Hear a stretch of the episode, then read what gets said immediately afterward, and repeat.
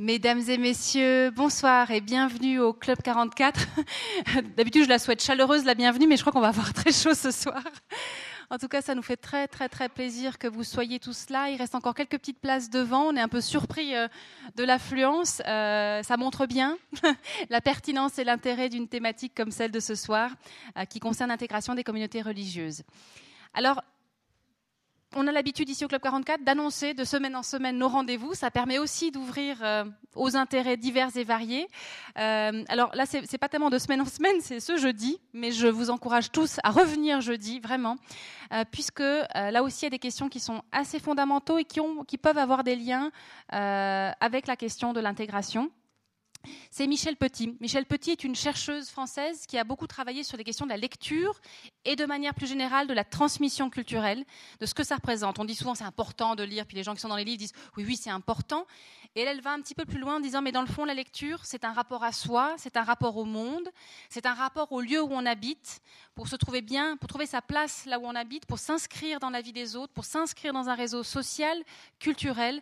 La lecture est fondamentale. Et c'est une soirée qu'on organise avec l'association de prévention de l'illettrisme en préscolaire, parce que aussi on se rend compte que parfois même au tout début de l'école, et, l'école maintenant qui avec Armos commence à 4 ans, les enfants démarrent souvent déjà avec un background, dirons-nous en bon français, avec un, un, apport, avec déjà des éléments qui diffèrent beaucoup d'une famille à l'autre, d'un milieu à l'autre. Bref, des enjeux fondamentaux. Michel Petit, c'est ce jeudi, et on vous encourage vraiment vivement à venir l'écouter.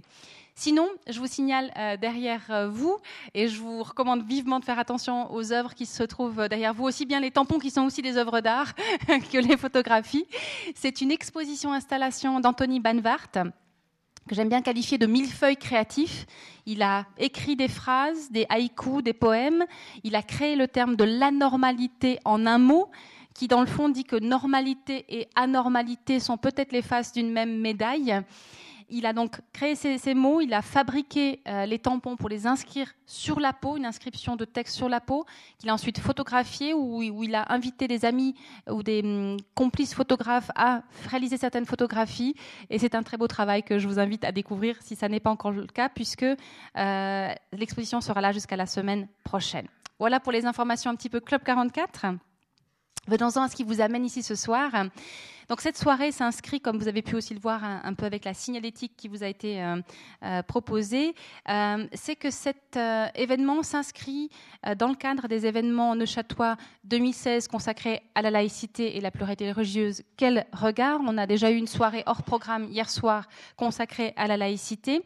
Et c'est aussi l'occasion de fêter un anniversaire important pour nos voisins de la synagogue, pour la communauté israélite, les 120 ans de cette très très belle synagogue. J'aimerais inviter Bertrand Lattenberg à nous dire quelques mots au sujet de cet anniversaire et de quelques événements aussi qui sont encore au programme.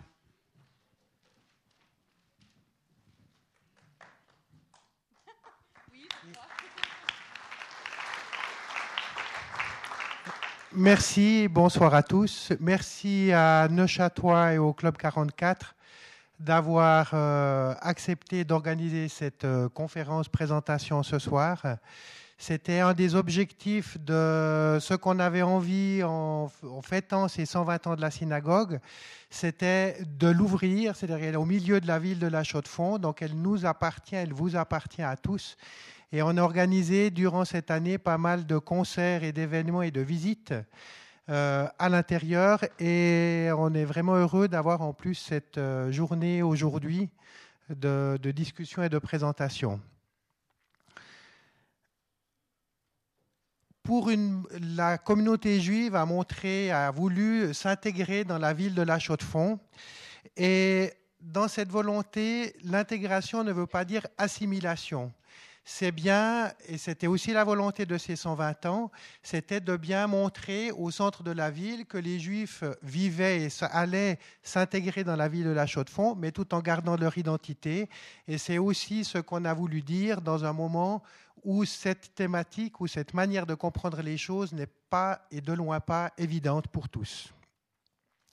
J'aimerais simplement effectivement rappeler les différentes activités qui vont venir. Tout d'abord, ce soir, à la suite de la conférence de maintenant, nous allons laisser la synagogue ouverte. Donc ceux qui n'ont pas encore eu l'occasion de la visiter à l'intérieur, vous aurez la possibilité d'y venir. Puis euh, nous aurons le mercredi 9 novembre à 17h et 19h une visite avec quelques informations euh, données par le rabbin et des explications sur la synagogue et aussi sur le judaïsme en général. On a choisi de le faire un mercredi pour que ceux qui veulent venir avec des enfants puissent le faire. Puis le 20 novembre, c'est un dimanche, à 10h30 et 14h, une visite avec Maurice Grunig, qui est un spécialiste, lui, des pierres de la synagogue et de l'histoire du bâtiment lui-même. Donc ceux qui sont plus intéressés par l'histoire de l'architecture et du bâtiment, euh, ce sera pour eux le dimanche 20 novembre. Puis j'aimerais rappeler au printemps 2017, à partir de mars jusqu'à l'été, une exposition au musée d'histoire de la Chaux-de-Fonds avec comme thème euh, Juifs suisses, 150 ans d'intégration.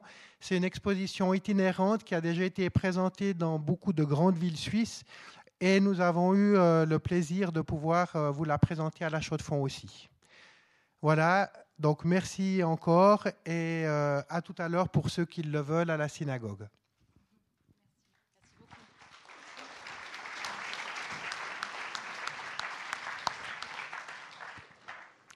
Donc ravi de fêter avec la synagogue ce bel anniversaire.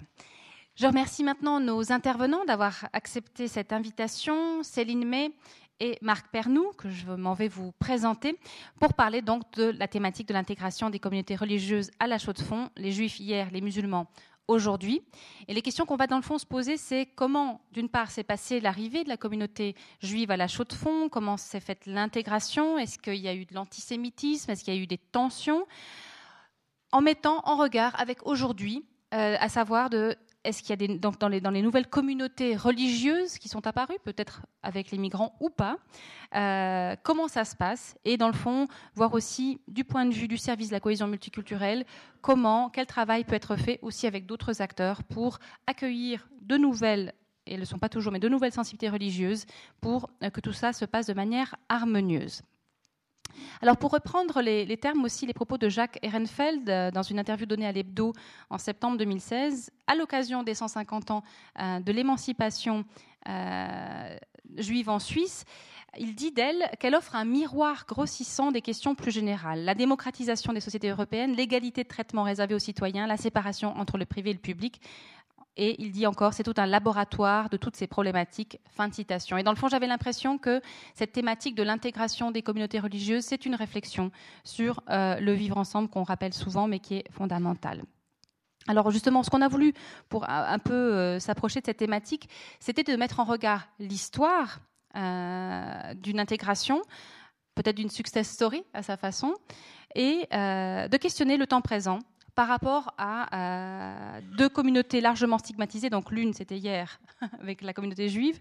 Aujourd'hui, c'est la communauté musulmane, tout en sachant euh, bien évidemment qu'il y a d'autres communautés religieuses, mais on a vraiment délibérément choisi celle qui est, je crois, on peut le dire, la plus largement euh, stigmatisée et discriminée. donc voilà.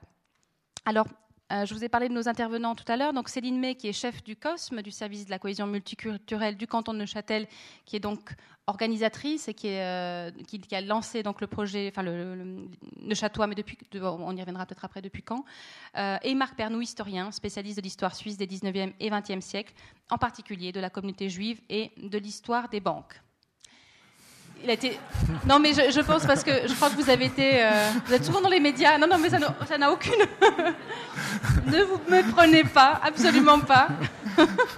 je le soulignais parce qu'encore récemment, vous étiez interviewé sur, euh, sur la question de l'or, etc. Donc euh, voilà. Non, pas de faux procès. Il y a aussi un pianiste de jazz qui s'appelle Marc Pernou, mais je ne suis pas pianiste de jazz. Pour éviter tout malentendu, vous n'êtes pas un, expert en musique de jazz. En tout cas, bonsoir à tous les deux et merci euh, d'avoir accepté un petit peu cette discussion, cette mise en regard euh, qui nous paraissait assez essentielle. Alors, je commencerai peut-être à poser une question à, Céline May. Neuchâtois, le choix de cette thématique sur la laïcité et la pluralité religieuse, dans quel but et euh, pourquoi avoir voulu pointer cette thématique-là qui, on le sait, est sensible? Ben, vous l'avez dit, Neuchâtel est une manifestation qui, existe depuis maintenant enfin, 10 ans, qui a été initiée par la communauté pour l'intégration et la cohésion multiculturelle qui portait sans doute un autre nom à, cette époque, et avec pour objectif de discuter l'identité neuchâteloise en 2006. Et puis il y a eu depuis une édition en 2009 qui euh, s'intéressait particulièrement aux jeunes, et en 2013 une autre édition euh, qui s'occupait de l'espace public. Quand on s'est euh, penché sur la question de, refaire une édition 2016 de Neuchâtel, donc toujours autour de l'identité neuchâteloise, il nous a semblé vraiment important de traiter de cette thématique de la laïcité et de la pluralité religieuse pour euh, différentes raisons. D'une part, on constate actuellement qu'il y a une sécularisation constante et de plus en plus grande avec de plus en plus de personnes qui ne se réclament d'aucune religion, alors qu'on a, a l'impression qu'on n'a jamais autant parlé des religions, souvent en lien avec l'actualité et de manière négative. Ensuite, il y avait d'autres constats, c'est que dans ce contexte où on parle beaucoup à la fois des religions et de la laïcité, on parle surtout de la laïcité dans le contexte français. Alors que Neuchâtel, comme Genève, et ça a été le, sujet de la discussion d'hier soir, donc je ne vais pas revenir là-dessus, mais Neuchâtel est euh, le, seul canton laïque avec Genève euh, du, pays. Donc on a ce contexte particulier, mais Neuchâtel, ce canton laïque, euh, connaît une pluralité religieuse aussi, de plus en plus croissante. Euh, et quand on parle de vivre ensemble, il s'agit aussi de gérer cette euh, diversité religieuse qui existe euh, au quotidien. Donc, le, comité d'organisation de Château a décidé d'empoigner ce thème en sachant que la question était sensible et que les discussions seraient importantes, mais c'était vraiment l'objectif du comité de Neuchâtel de lancer une discussion dans l'ensemble du canton pendant trois mois. euh, alors au début, on était parti sur 4-5 euh, événements et Sylvie, président du, du, CO de Neuchâtel, est là. Euh, il va rigoler parce qu'il a dit je, m'embarque, mais si on fait pas de Neuchâtel et puis qu'un petit. Et puis maintenant, finalement, au bout de tout ce travail, et parce que les partenaires étaient intéressés, Neuchâtel fonctionne avec un comité d'organisation, mais lance des appels à projets pour que des partenaires mettent en place des activités. Eh bien, il y a une quinzaine de partenaires qui, pour une trentaine d'événements du, 2 septembre, du 8 septembre au 2 décembre, dont ce soir.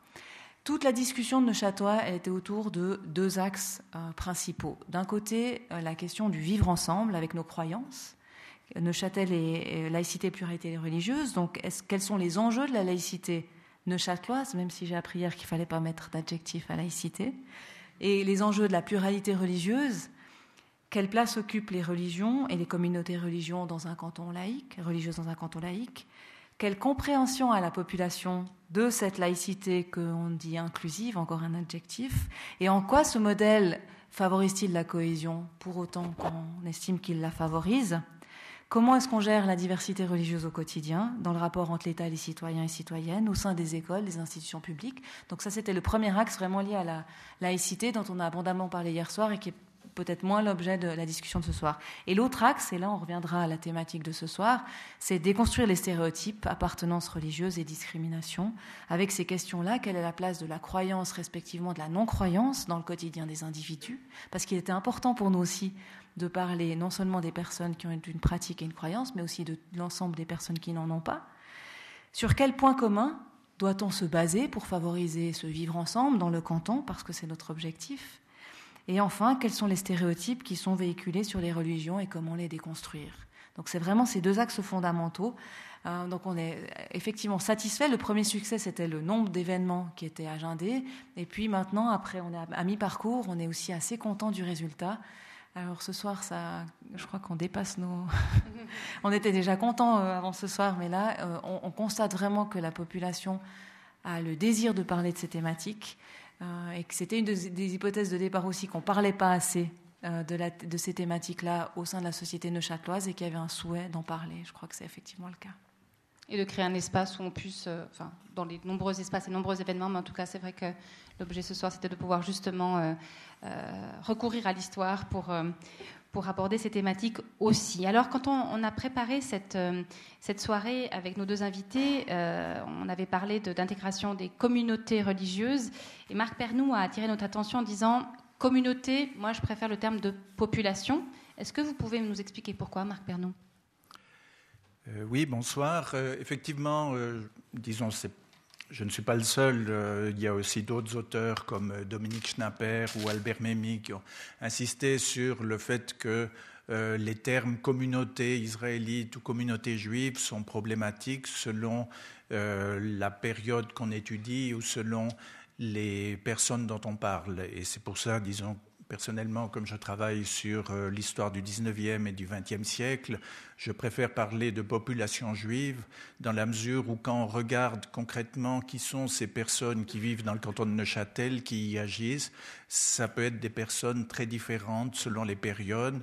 Par exemple, pendant la Première Guerre mondiale, vous avez euh, des gens qui sont juifs selon les statistiques officielles, mais qui peuvent être d'une part un grand industriel qui, euh, comme Schwab, qui commande une, une villa à construire pour le futur Le Corbusier, et en même temps, vous avez euh, le couple Horowitz-Blum qui vit dans l'ancien manège, qui est déjà à l'époque pratiquement un taudis, et qui vit très modestement et qui regarde plutôt du côté de la révolution russe pour avoir une perspective d'avenir.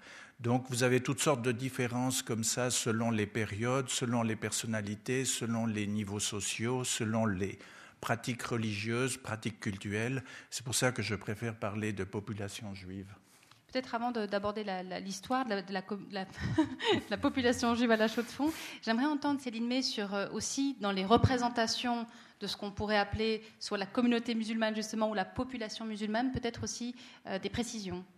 Oui, je, je, partage totalement ce point de vue et j'ai beaucoup de problèmes aussi avec l'utilisation du terme communauté euh, de manière générale, mais notamment quand on se réfère à, ce qui serait une communauté musulmane. Euh, une petite anecdote, puis après je vous donne quelques chiffres pour montrer la diversité de la communauté musulmane. Une fois, je participais à une table, enfin, j'assistais à une table ronde. il y avait d'autres participants, et on a, on a souligné la, lourde responsabilité qu'avait une, une, personne protestante de représenter l'ensemble de la chrétienté. Euh, on soulignait vraiment ça. Alors que personne s'est posé la question de la responsabilité qu'avait la représentante musulmane. Euh, on partait du principe que elle, oui, elle représentait l'ensemble des musulmans, qui serait qu'une communauté homogène. Euh, donc c'est pour donner cet exemple dans la, différence du regard qu'on a euh, par rapport à ça. Quand on parle de population musulmane pour la ville de La Chaux-de-Fonds, par exemple, et attention, les chiffres ne sont pas euh, très précis puisqu'ils correspondent à, ce que les personnes annoncent au contrôle des habitants de La Chaux-de-Fonds. Donc certaines personnes ne s'annoncent pas dans, une religion nécessairement. Et puis, enfin, donc c'est à prendre avec des pincettes, mais quand même c'est assez significatif. Environ 8% de la population de la Chaux-de-Fonds euh, s'est annoncé comme étant de confession musulmane. Dans cette population, euh, la moitié d'entre eux sont suisses, l'autre moitié ne l'étant pas. Donc c'est un, peu moins de la moitié. Hein. Il y a 1517 Suisses et 1607 qui ne sont pas Suisses. Parmi les gens qui ne sont pas Suisses dans cette population, eh bien, les origines sont diverses. On peut imaginer qu'il y a certains qui sont de pays européens, d'autres viennent des Balkans, de Turquie, euh, du Maghreb, de Syrie, euh, d'Afghanistan, enfin d'une multitude de pays. Euh, sans compter tous les autres éléments sociologiques effectivement qui font qu'on ne peut pas parler d'une entité qui serait la communauté Je pense que c'était fondamental de préciser un petit peu au niveau vraiment lexical de, de, quoi on parle et de qui on parle, parce que là aussi, je pense que c'est une premier, première bonne et saine déconstruction de certains stéréotypes. Alors, Marc Pernou, moi j'aimerais qu'on aborde maintenant un petit peu les, qu'on puisse envisager avoir une vision un peu globale de l'histoire de la communauté juive, les grands jalons, je dirais, euh, euh, l'arrivée, euh, les quelques crises peut-être, ou les moments significatifs d'intégration peut-être de la communauté juive à la Chaux-de-Fonds. Oui, alors effectivement, c'est une, euh, c'est une longue histoire parce qu'elle s'étale en partie au XVIIIe siècle, mais surtout au XIXe et au XXe siècle. Et pendant longtemps, c'est l'antisémitisme qui domine la région, ce qui fait qu'à la fin du XVIIIe siècle, vous n'avez que quatre Israélites et leur nombre va petit à petit augmenter. Euh, jusqu'à 18 en 1819, 65 en 44, 283 en 1860 euh, et commencé la communauté israélite en tant qu'association culturelle a été fondée en 1833. Elle a édifié une première synagogue en 1862 et l'actuelle en 1896. Alors si on regarde d'un point de vue des statistiques fédérales de la population, puisque en Suisse, contrairement à d'autres pays, on peut dresser des statistiques avec euh, les gens qui se déclarent d'une confession ou d'une autre, Et si on regarde cette évolution au cours de la fin du 19e, début du 20e, on voit que cette population se concentre petit à petit sur la Chaux-de-Fonds, alors qu'au début du 19e, elle était euh, un peu plus dispersée à travers le canton. Et c'est à la Chaux-de-Fonds qu'elle va être la plus nombreuse, puisque au début du XXe siècle, c'est plus de 1000 personnes, et ça représente en 1900 2,6% de la population. Ce qui est aussi intéressant, c'est de voir que les couples israélites, euh, donc euh, si vous regardez le nombre de couples israélites, jusqu'à la fin du 19e, ils sont étrangers en, pour la plupart d'entre eux, notamment français. Et petit à petit, le nombre d'étrangers va diminuer parce qu'à partir de 1871, il y a un processus de naturalisation qui va enfin commencer et qui va faire que petit à petit, la majorité des familles juives de la Chaux-de-Fonds vont devenir suisses même s'ils seront originaires parfois de petits villages dans lesquels ils n'ont jamais vécu, mais qui, pour des raisons de taxes de naturalisation, euh, étaient d'accord d'accueillir des juifs. Et euh, ce qui est aussi intéressant du point de vue des statistiques, c'est de voir qu'en 1880, l'endogamie est respectée, puisque sur la centaine de couples, vous avez euh, les deux membres du couple qui sont israélites ou juifs. Et petit à petit, on voit le nombre de couples mixtes qui augmente. Et si vous arrivez en 1950, vous voyez que vous avez 102 couples dont les deux sont israélites et 53 couples dont l'un des deux est euh, seul et israélite. Donc c'est une image aussi du processus d'intégration qui euh, euh, s'opère dans le cadre chaudefonnier et Neuchâtelan en particulier, la Chaux-de-Fonds étant une des villes de Suisse dans lesquelles la population juive a été le plus importante. En 1924, une enquête a été menée à l'intérieur de la communauté et on voit que sur 171 pères de famille, 153 viennent de France, en général d'Alsace et de Lorraine, et seuls quelques autres familles viennent de Russie ou de Pologne.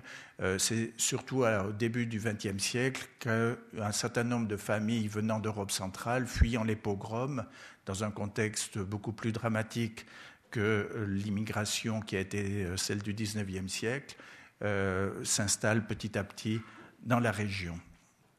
On voit aussi les professions qui sont effectivement en 1924, à ce moment-là, la proportion euh, de la population juive qui est active dans l'horlogerie est importante, et notamment dans le patronat euh, horloger qui s'est euh, constitué à la fin du 19e au moment de l'industrialisation de l'horlogerie.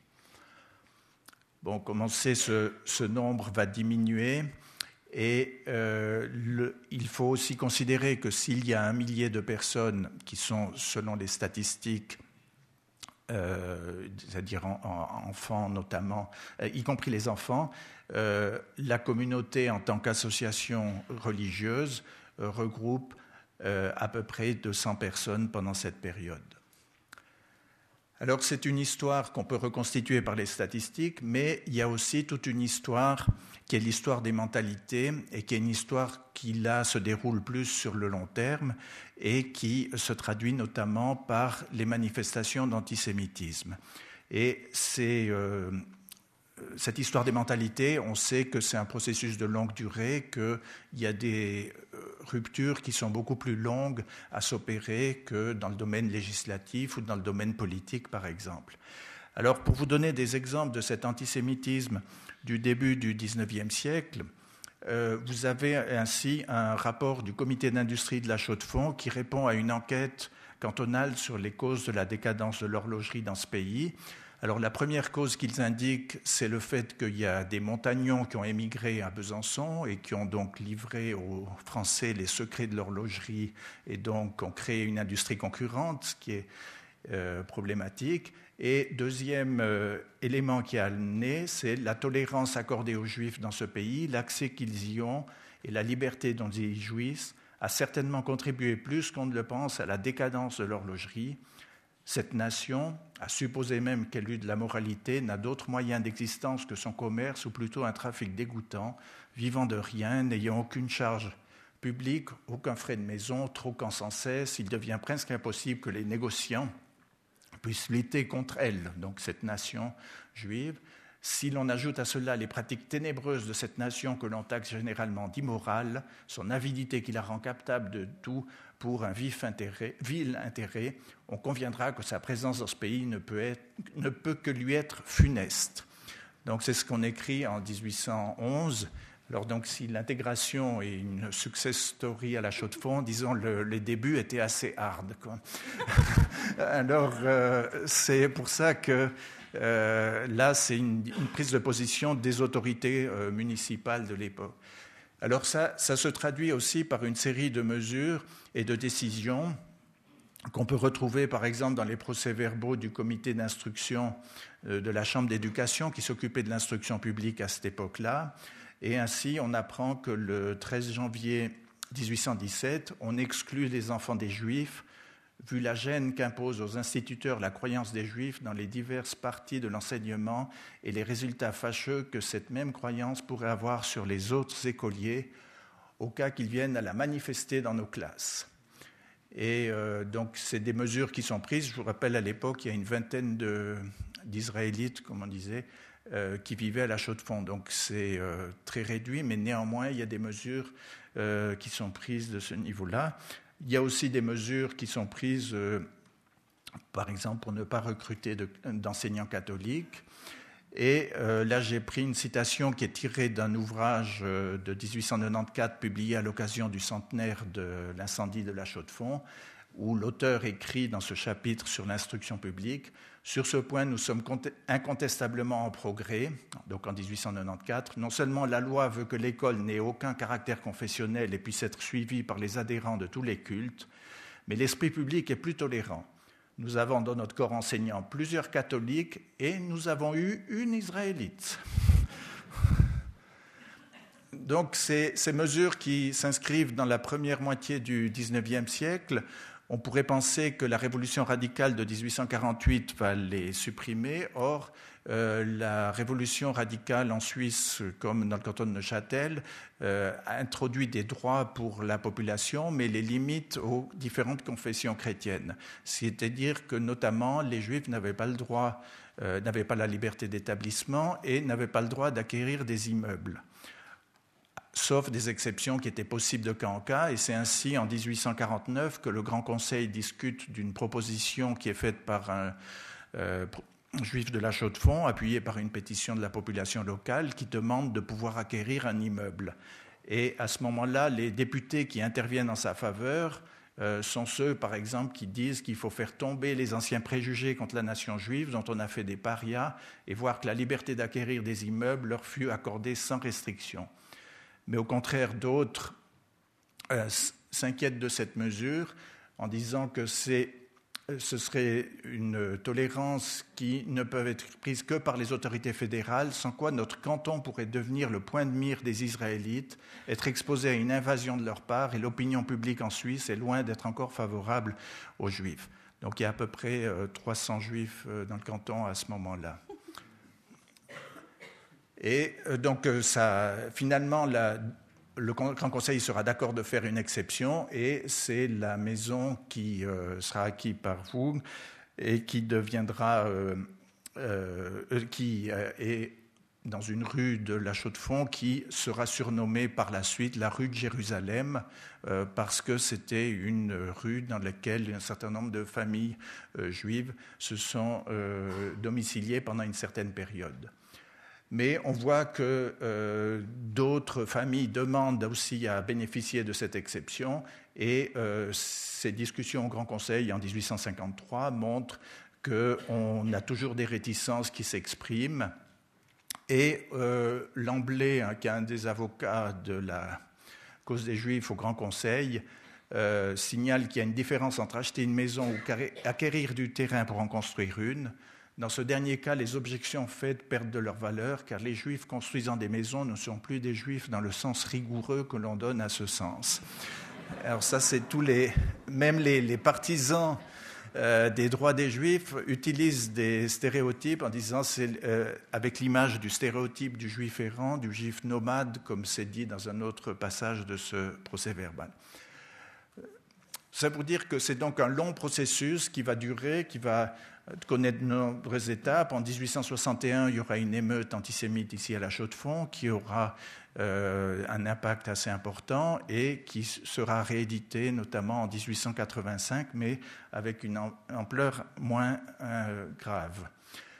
Euh, en 1866, l'égalité des droits est donc acquise. C'est ce que Bertrand Leitenberg a rappelé, donc la suppression des restrictions aux seuls chrétiens d'un certain nombre de droits.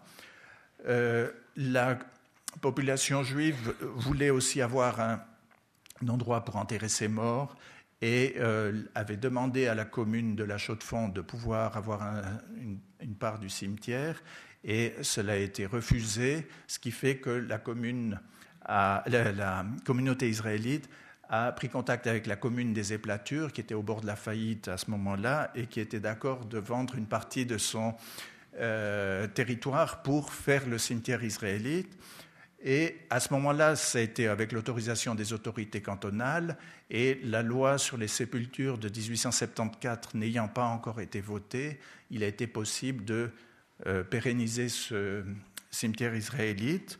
Et en 1900, quand la commune des Éplatures a fusionné avec celle de La Chaux-de-Fonds, euh, le cimetière a été aussi englobé sur le territoire de la commune, ce qui fait que maintenant on peut dire ah oui, euh, il y a une tradition de tolérance à la chaux de fond. La preuve, il y a un cimetière israélite.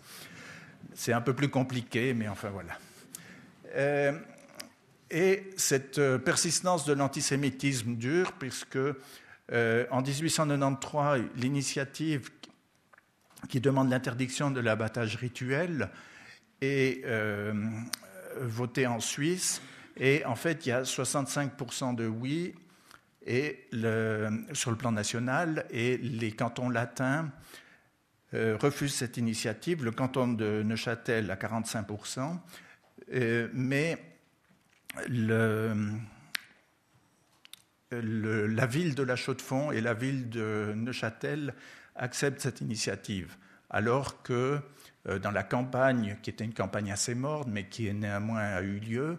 Euh, par exemple, le comité contre cette euh, initiative, qui était présidé par Numadro, la grande personnalité radicale de la fin du 19e, dit clairement Nous ne voulons plus de guerre religieuse et nous ne voulons pas de guerre des races. Or, cette initiative, sous prétexte de protéger les animaux, est une initiative antisémite. Ces arguments n'ont pas porté dans le cadre de la Chaux-de-Fonds, puisque euh, cette initiative a été acceptée. Ce qui, euh, comme le souligne euh, le journal L'Impartial de l'époque, traduit un antisémitisme latent qui s'exprime à cette occasion. Alors, du côté de la communauté israélite, le développement permet de recruter un rabbin, le rabbin Jules Wolf, qui sera installé en 1888 et qui va rester en fonction jusqu'en 1948. C'était une personnalité érudite et qui, à partir de 1905, enseignera euh, l'arabe et le syriaque à l'université de Neuchâtel et qui, euh, par ailleurs, traduira un certain nombre de textes donc, de Maïmonide, euh, dont vous voyez ici la couverture d'une de ses publications il va jouer un rôle important dans l'intégration de la communauté dans l'espace urbain. Et on peut le voir de manière générale dans différents signes qui font que petit à petit la communauté israélite devient un partenaire intégré dans l'espace urbain. On peut le voir par exemple dans cette euh, citation de 1902 où Técombe, l'écrivain en fait Adèle Huguenin, écrit Du reste, la Chaux-de-Fonds est une ville de contraste, plus souvent amusant que pénible. Voyez sa synagogue dont la riche architecture orientale nous transporte à Constantinople, à Grenade ou à Bagdad, et considérez-la sous la neige, avec au lieu d'une flottille de caïques amarrés à ses grilles, le cortège plein de couleurs locales des bauches de tourbe et leurs bons chevaux nés dans la musette, comme antithèse, il serait difficile de trouver mieux. Donc c'est ce processus où, qui arrive au début du XXe siècle où petit à petit la communauté israélite qui regroupe une grande partie de la population juive du canton de Neuchâtel euh, est intégrée et il est considéré à partir de ce moment-là que euh, la Chaux-de-Fonds a une tradition d'ouverture et de tolérance. Or, au cours du XIXe siècle, les choses se sont déroulées de manière beaucoup plus compliquée et c'est tout le problème des préjugés, des appréhensions à l'égard des autres qui euh, sont toujours des processus historiques qu'il est compliqué de percevoir et d'analyser. Merci beaucoup pour ce, tour d'horizon. J'aurais une première petite question et puis j'aimerais souligner deux, trois éléments avant de passer la parole à, Céline May. Euh, à un moment donné, vous avez mentionné la nation juive. Euh, au XIXe siècle, qu'est-ce que ça veut dire et qu'est-ce que ça recoupe Je pense là aussi une petite précision de vocabulaire n'est pas intéressante. Oui, alors c'est le langage du début du XIXe et aussi du XVIIIe siècle où euh, les, Juifs sont considérés comme une nation, euh, même s'il n'y a évidemment pas un État, qui est, c'est pas encore la perspective de l'État-nation, mais c'est la manière dont une série de stéréotypes sont appliqués à une partie de la population et qui sont considérés de ce point de vue-là comme une nation, alors qu'en fait, même à l'époque, il y a toutes sortes de différences à l'intérieur de cette population. En tout cas, je trouve que c'est. J'ai essayé de relever un petit peu, dans le fond, les reproches qui étaient euh, formulés à l'encontre de la, population juive. La question d'une perte de ressources financières, hein, une perte d'argent. Enfin, ils sont à la cause d'une décadence, notamment financière. Un problème de, de valeur. Hein, non, ils sont, ils sont dans l'immoralité. Euh, il y a une peur de l'influence sur les consciences, la peur de la mise en contact. Et Céline, euh, vous avez une, belle euh, anecdote hein, aussi sur les, en Valais, sur la peur du protestant, ou de, il y avait une histoire comme ça. la peur de l'invasion. Et c'était pas pour rien que je, soulignais le terme de nation. Euh, parce qu'une chose peut-être qu'on peut constater, alors là il y, a, une explication historique sur une, vision et la vision de l'État-nation qui, n'est peut-être pas celle qu'on a aujourd'hui, mais aussi euh, la peur de l'invasion. Et euh, il y a une chose qu'on peut peut-être souligner ou que vous avez souligné tout à l'heure, c'est la proportion aussi entre, quand on parle des musulmans, il y a tout de suite l'identification à une communauté étrangère, alors que ça n'est de fait pas le cas je trouvais que c'était très intéressant de, le souligner. Euh, la peur de l'invasion, d'ailleurs, qui est liée à la terre. Hein. Je pense qu'aussi, la, même s'il y a des raisons historiques sur la loi et sur la propriété, etc., évidemment, mais c'est quand même la peur que l'autre s'empare de notre terre. Mmh. Vraiment d'invasion euh, qui, se, qui, se, qui se cristalliserait. Alors par rapport à tous ces éléments, Céline May, moi j'aimerais vous entendre euh, pour voir si dans le fond on retrouve dans la stigmatisation de la population musulmane un peu certains de ces éléments ou alors pas. Faire une sorte de comparaison un peu simple, mais qui, voilà, mettra en valeur certaines choses. Euh, oui, juste avant, je, pense que les, les chauffeniers avaient peut-être raison d'avoir peur des catholiques, hein, comme j'ai vu qu'ils avaient peur, parce qu'actuellement, c'est la population la plus importante à la Chaux-de-Fonds. 43% des gens sont catholiques, donc effectivement, l'invasion a bien eu lieu. Euh, Et l'influence sur les consciences. Ouh, alors ça. je n'entrerai pas dans un débat sur les valeurs, mais effectivement, on constate que c'est souvent les, mêmes types de, propos qui sont tenus. J'ai pas là d'exemple avec moi, mais si j'avais vu les textes euh, euh, présentés par M. Pernou avant, je pense qu'on aurait pu trouver des textes euh, assez similaires. Alors pas dit par les, pas, dans des documents officiels des communes, heureusement. Ça, je crois que c'est le grand progrès. mais sur ce qui est devenu le, nouveau moyen d'expression de, tous les anti, anti sur euh, des blogs ou des, ou des sites internet ou des commentaires de journaux, on trouve actuellement euh, des, des propos extrêmement violents tenus contre, contre des musulmans. Donc ça, je crois que c'est un, un, parallèle qui est tenu aussi, et c'est souvent sur les mêmes choses. On parle d'invasion, on parle de... Mais vous verrez... Enfin, et on oppose toujours aux idéalistes qui ne voient pas arriver euh, la chose. Vous verrez, euh, avec le grand nombre, ils vont, ils vont ci, ils vont ça, et ça va transformer nos valeurs. Euh, ce manque d'assurance finalement de, par rapport à notre propre identité et à notre, à notre propre constitution finalement qui, qui garantit certaines choses et qui garantit ce vivre ensemble. Euh, un autre parallèle que je voyais par rapport à la loi sur les sépultures, il y a eu un grand travail qui a été fait aussi à Neuchâtel à la fin des années 90 et au début des années 2000, un grand travail de dialogue entre euh, les politiques, des administrations, des communes et les représentants des collectivités musulmanes pour discuter de la question des sépultures, hein, qui était une, problématique ici, puisque les gens euh, n'étant plus étrangers ou n'étant plus si étrangers, euh, vivant ici, étant intégrés ici, étant suisses, pour beaucoup d'entre eux, euh, il n'y a pas d'ailleurs forcément où, vouloir être enterré, puisque c'est ici qu'est ce chez nous. Et alors, comment on le fait quand les, rites ne sont pas les mêmes et qu'on a, besoin de certaines choses, puis qui étaient un peu certaines problématiques qui étaient rencontrées aussi par par la population juive à l'époque, notamment la durée d'inhumation. Et suite à tout ce, grand travail de discussion qui a pris pas mal de temps, euh, eh ben le, Grand Conseil de Château est arrivé à, un compromis avec les associations musulmanes, c'est-à-dire que chacun a mis un peu d'eau dans son vin ou dans son eau. Euh, c'était l'exemple peut-être peut-être pas bien choisi, mais et a, produit la modification de la loi sur les sépultures en 2003 avec la possibilité de créer euh, non pas euh, des, cimetières euh, séparés, mais des carrés multi carrés d'inhumation. Attention, il faut que je parce que c'est vraiment des carrés multiconfessionnels d'inhumation de longue durée.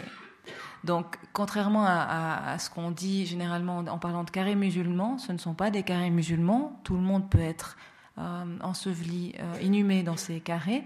Euh, la différence, c'est que la durée est un peu plus longue que dans les autres, les autres lieux de sépulture. Et puis il y a d'autres indications. Il y en a d'ailleurs un à la Chaux-de-Fonds. Malheureusement, il n'est pas tout à fait bien orienté parce que l'importance, effectivement, pour les musulmans, c'est l'orientation vers la Mecque, euh, ce qui cause quelques problèmes. Mais voilà, on voit un autre exemple de, de, de, de conséquences du, du, dialogue euh, qui s'est produit. Et je crois que c'est là qu'est la, la, solution par rapport à l'ensemble des problématiques qui peuvent être rencontrées, ou l'ensemble euh, des craintes qui peuvent exprimer d'un côté comme de l'autre. Je crois très fortement au dialogue, moi. Je pense qu'il a montré, que l'histoire montre que ce dialogue a fonctionné, que petit à petit, l'interconnaissance euh, permet de, mieux vivre ensemble. Vous parlez aussi d'architecture et d'urbanisme, et eh bien évidemment, en étant à la chaux de fond, on pense tout de suite au musivip quand on pense euh, à, la population musulmane. Ben, on peut imaginer que dans quelques temps, les textes seront un peu moins virulents que ceux qu'on a pu voir euh, au moment de l'inauguration de ce musée euh, des civilisations de l'islam euh, qui est sur le pod, en admettant qu'il fait partie intégrante probablement de l'urbanisme chaudefonnier. Bon, le bâtiment est plus ancien que le musée. Euh, mais voilà, un autre exemple d'intégration finalement urbanistique euh, d'une population qui fait partie intégrante de la société neuchâteloise, qu'on soit d'accord ou pas avec ça. Et je crois que c'est là que c'est important de le dire aussi. On peut avoir des opinions différentes, on peut avoir certaines craintes, on peut ne pas être d'accord avec tout. Hein, c'est le principe d'une démocratie. On n'est pas tous égaux, donc on n'est pas tous d'accord. Euh, enfin, on, devrait tous être on n'est pas tous les mêmes. Euh, mais euh, la réalité, c'est qu'il y a cette diversité. Et la réalité, c'est qu'il y a des personnes qui vivent dans ce pays, qui sont suisses ou qui le deviendront, et qui sont de confession musulmane. Certains sont pratiquants. La majorité de ces personnes, comme la majorité des chrétiens, n'étant pas pratiquants. Il y a une chose aussi, vous mentionnez le Musivi, c'est vrai que c'est un musée. Tout d'un coup, je me disais, mais est-ce que. Parce que là, on a, parlé de la synagogue, qui est un lieu de culte. Le musée est un lieu culturel. Euh, est-ce que, au moment de l'édification de la première ou de la, deuxième synagogue, il y a eu des oppositions? Euh, Oui, justement, c'était un des aspects, c'était le fait que euh, il a fallu avoir des autorisations, d'abord pour avoir des lieux de culte, et puis petit à petit, c'était là aussi un long processus. Euh, et il y avait un projet de construire une synagogue euh, en 1885, et comme à l'occasion du 1er mars 1885, il y a eu des incidents antisémites, la communauté israélite a décidé de reporter le projet de construire la synagogue. Euh, pour la, synagogue actuelle, elle était déjà en projet quand il y a eu euh, le, vote qui a été une, surprise euh, pénible de août 1893. Et à ce moment-là, la communauté s'est posé la question, bon, qu'est-ce qu'on fait? Mais ils ont décidé de continuer et de quand même construire la, synagogue telle qu'on la connaît et qui a été inaugurée en 1896. J'avais une question à, Céline May. Euh, dans le fond, il y a aussi une chose qu'on a vue tout à l'heure, c'est que euh, là, on parle ce soir des, religions, on a évoqué un peu la notion de nationalité, et il y a un article que vous citiez qui montre qu'il y a eu une sorte de glissement entre les discours anti-italiens, turcs, mais là c'était en l'occurrence sur euh, la communauté italienne, aux musulmans d'aujourd'hui. Et que dans le fond, on retrouve là aussi un peu le même genre de reproches. Euh, est-ce que vous pouvez nous en dire un petit mot? Parce que je trouve que c'est très, très éclairant. Oui, effectivement, il y, a, plusieurs euh, personnes qui, parlent de ça, notamment dans le discours médiatique et dans le discours public, où on est passé de, ce qui était la figure de l'italien dans les années 60, 70 peut-être, à actuellement la figure du musulman quand on pense à l'autre. Euh, pendant plusieurs années, euh, cet autre était lié à une nationalité. On parlait euh, des Yougoslaves quand la Yougoslavie existait encore, on parlait des Turcs, on parlait d'autres choses, et puis maintenant, on parle plutôt des musulmans, comme si c'était un groupe homogène, hein, de nouveau. Donc l'autre contre lequel on doit se battre ou de qui on a peur, euh, qui serait ce, groupe homogène-là, à qui on attribue ben, des, stigmates, euh, comme ça a été fait avec, euh, différents groupes d'appartenance ou, groupes, groupes, sociaux. donc on, constate vraiment ça. Et puis ce qu'on constate aussi, c'est que quand on parle d'un immigré ou d'un groupe et qu'on mentionne la religion, en général, ça produit des discours plus négatifs que lorsqu'on ne mentionne pas la religion étant entendu que cette religion, enfin, ça dépend de quelle religion on parle, parce qu'effectivement, j'ai rarement entendu des discours très virulents sur les bouddhistes euh, ou, euh, ou, sur, euh, d'autres religions actuellement. Donc c'est aussi une chose qu'on constate.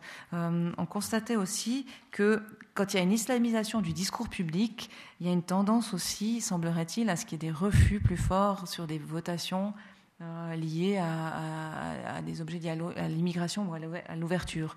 Donc plus on parle de musulmans de manière négative, et plus on aura un impact sur les, objets de votation qui touchent l'immigration. Donc il y a vraiment de plus en plus cet amalgame qui est fait entre l'autre, l'étranger, qui est forcément musulman. Euh, enfin, je schématise volontairement, mais c'est un peu ce qu'on constate actuellement. Euh, il y a plusieurs aspects dans ce que vous dites quand on parle de nationalité, quand on parle de religion. Et moi, j'ai l'impression que dans le fond, on parle d'identité. C'est aussi ça qui est en jeu. Hein. Et j'ai l'impression que s'il y a eu ce glissement, c'est parce que dans le fond, c'est ça qui est, en jeu. Ça, c'est une première chose. Je ne sais pas si vous voulez réagir par rapport à ça. Euh, je ne sais pas si le glissement est lié à l'identité. Enfin, on pourrait parler pendant des heures de la question d'identité. C'est forcément toujours lié à une identité et à comment on se sent attaqué dans son identité ou comment on ne se sent pas attaqué dans cette identité. L'identité qui est multiple avec différents aspects. Mais c'est plutôt, je dirais, dans le regard qui est posé sur l'autre. Euh, parce que finalement, si je suis heurtée, c'est pas parce que la personne elle est musulmane, c'est parce que je lui attribue certaines caractéristiques que j'assimile à un groupe uniforme homogène qui serait la personne ou la figure musulmane, parce que les musulmans, bien sûr, sont tous la même chose, euh, que je me les suis imaginée euh, parce que ben, j'écoute les médias puis qu'on me donne que cette image-là. Et alors, quand je rencontre quelqu'un que je suppose être musulman musulmane, je vais lui attribuer une caractéristique négative, ce qui est un peu ce qui s'est fait avec, euh, les juifs dans, le passé. Donc, euh, et c'est là que je vais me sentir. c'est pas je ne sais pas si, si, je suis très claire, mais c'est dans ce sens-là que ça va. C'est pas parce que ce qui est fait là heurte vraiment quelque chose de très profond. Forcément, ça heurte quelque chose de très, profond chez moi, mais c'est pas ce, que fait l'autre ah, qui heurte ça. Oui, tout à fait. C'est un problème de soi, de sa propre identité, de se sentir menacé dans son identité. Après, effectivement, euh, il y a des périodes maintenant, ben, on est plus sensible. Il y a certaines revendications qu'on accepte plus facilement que d'autres, et puis il y a des revendications actuellement qui sont moins euh, acceptées par la population de manière globale. Et oui, parce que ça touche aussi à des questions euh, identitaires. Alors il y, a un autre aspect parce que, euh, que j'aimerais mettre en lumière aussi, c'est euh, le fait que une approche que j'apprécie du COSME est celle de dire euh, on est là pour aider à, vivre ensemble entre les différentes communautés, qu'elles soient nationales, religieuses, etc. Même si la religion c'est pas directement du ressort du COSME, mais ça s'intègre, je dirais, dans le contexte plus, global. et une chose que j'aime bien, c'est la place qui est faite. Il euh, n'y a pas de jugement sur la crainte ou la peur de l'autre. Il y a une analyse, il y a une volonté de déconstruire des stéréotypes, mais en même temps, et on, a eu plein de discussions dans le train avec Céline May euh, sur cette question-là, et que je trouve vraiment admirable, c'est de dire les gens parfois ont peur, les gens se sentent menacés, on, doit l'entendre. Je pense que ça a été une erreur de ne pas l'entendre. Euh, et là, ça, m'amène à, quelque chose qui revient dans toutes les discussions, c'est peut-être aussi le contexte qui est le nôtre aujourd'hui et qui est peut-être une des raisons de l'amalgame. Les attentats, l'extrémisme et tout le danger, c'est justement de dire euh, les musulmans sont euh, tous extrémistes. Évidemment que c'est une erreur grossière, mais c'est cette tendance. Et, qu'est-ce qu'on peut dire par rapport à ce contexte, par rapport à ce contexte de terreur qui, existe, euh, et notamment par rapport à d'autres formes d'intégrisme? Il y a beaucoup de choses à dire sur ce contexte, je crois. Mais bah, pour reprendre une chose dont on a parlé juste avant nous trois, euh, à une conférence à laquelle j'assistais ici, où c'était un, représentant, un ancien euh, représentant du renseignement français, qui disait depuis le début de l'année, il y a eu, je ne sais plus combien, 200, voilà, 200 attentats, 200 euh, attentats euh, de masse, ou je ne sais plus comment il appelait ça aux États-Unis, et seuls deux d'entre eux ont été qualifiés comme terroristes parce que c'était les deux qui avaient été euh, commis par des personnes de confession musulmane, que ce soit lié ou pas, ceci dit, à, à ou à d'autres choses. Mais, donc il y, a toujours aussi une question du regard qu'on porte. Évidemment, maintenant, il y a des personnes qui se réclament d'une religion pour commettre des actes, mais ceci n'a que peu à voir avec euh, les personnes euh, d'origine de confession musulmane qui vivent à Neuchâtel, euh, qui vivent ici tous les jours. donc, c'est et bien et c'est compliqué de ne pas faire ces amalgames, et c'est compliqué de ne pas avoir peur alors que tout est fait pour nous, pour nous faire peur. et, que, et que finalement peu de choses nous aident à, déconstruire ça. Mais je crois qu'effectivement ce contexte-là n'aide pas.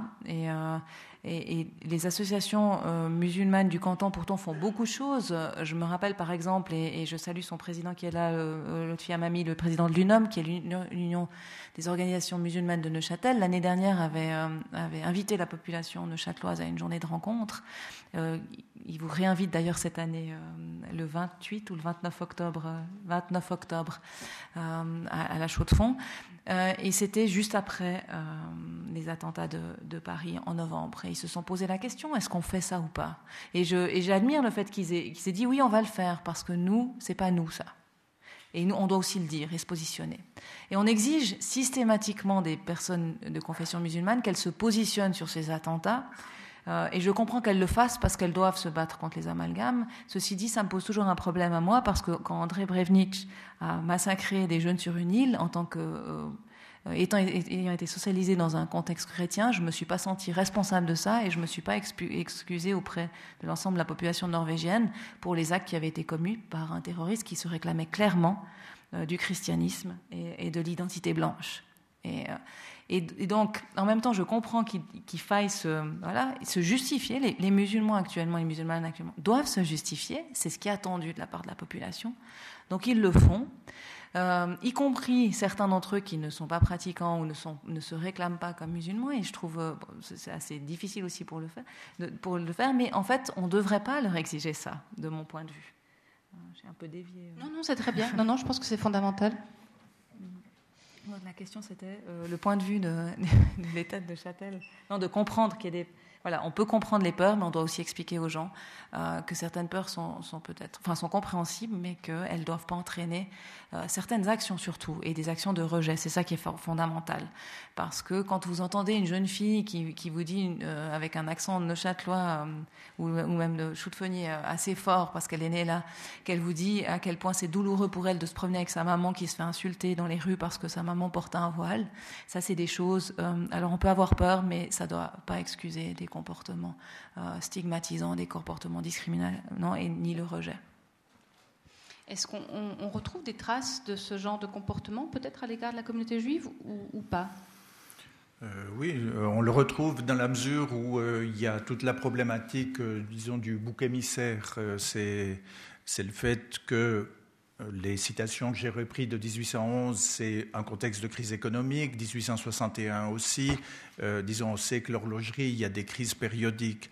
Et euh, pour trouver des causes à la crise et aux problèmes sociaux et économiques qui se posent euh, dans les phases de chômage, de baisse de revenus, eh bien, on cherche des boucs émissaires et les Juifs, dans ce contexte-là, sont, à leur corps défendant, euh, instrumentalisés comme des boucs émissaires. Et c'est un problème récurrent que l'on trouve et qui va se renouvelée au cours du 19e et du 20e siècle, et toute une partie de l'attitude de la population juive, et notamment de la communauté israélite, et on trouve ça dans les sermon du rabbin Jules Wolf, c'est euh, d'être particulièrement attentif dans les contextes de crise économique ou par exemple pendant les guerres mondiales euh, pour avoir une attitude solidaire de l'ensemble de la population. Alors quand vous regardez les listes des comités, euh, par exemple de secours aux chômeurs ou au début de la Première Guerre mondiale, de gens qui viennent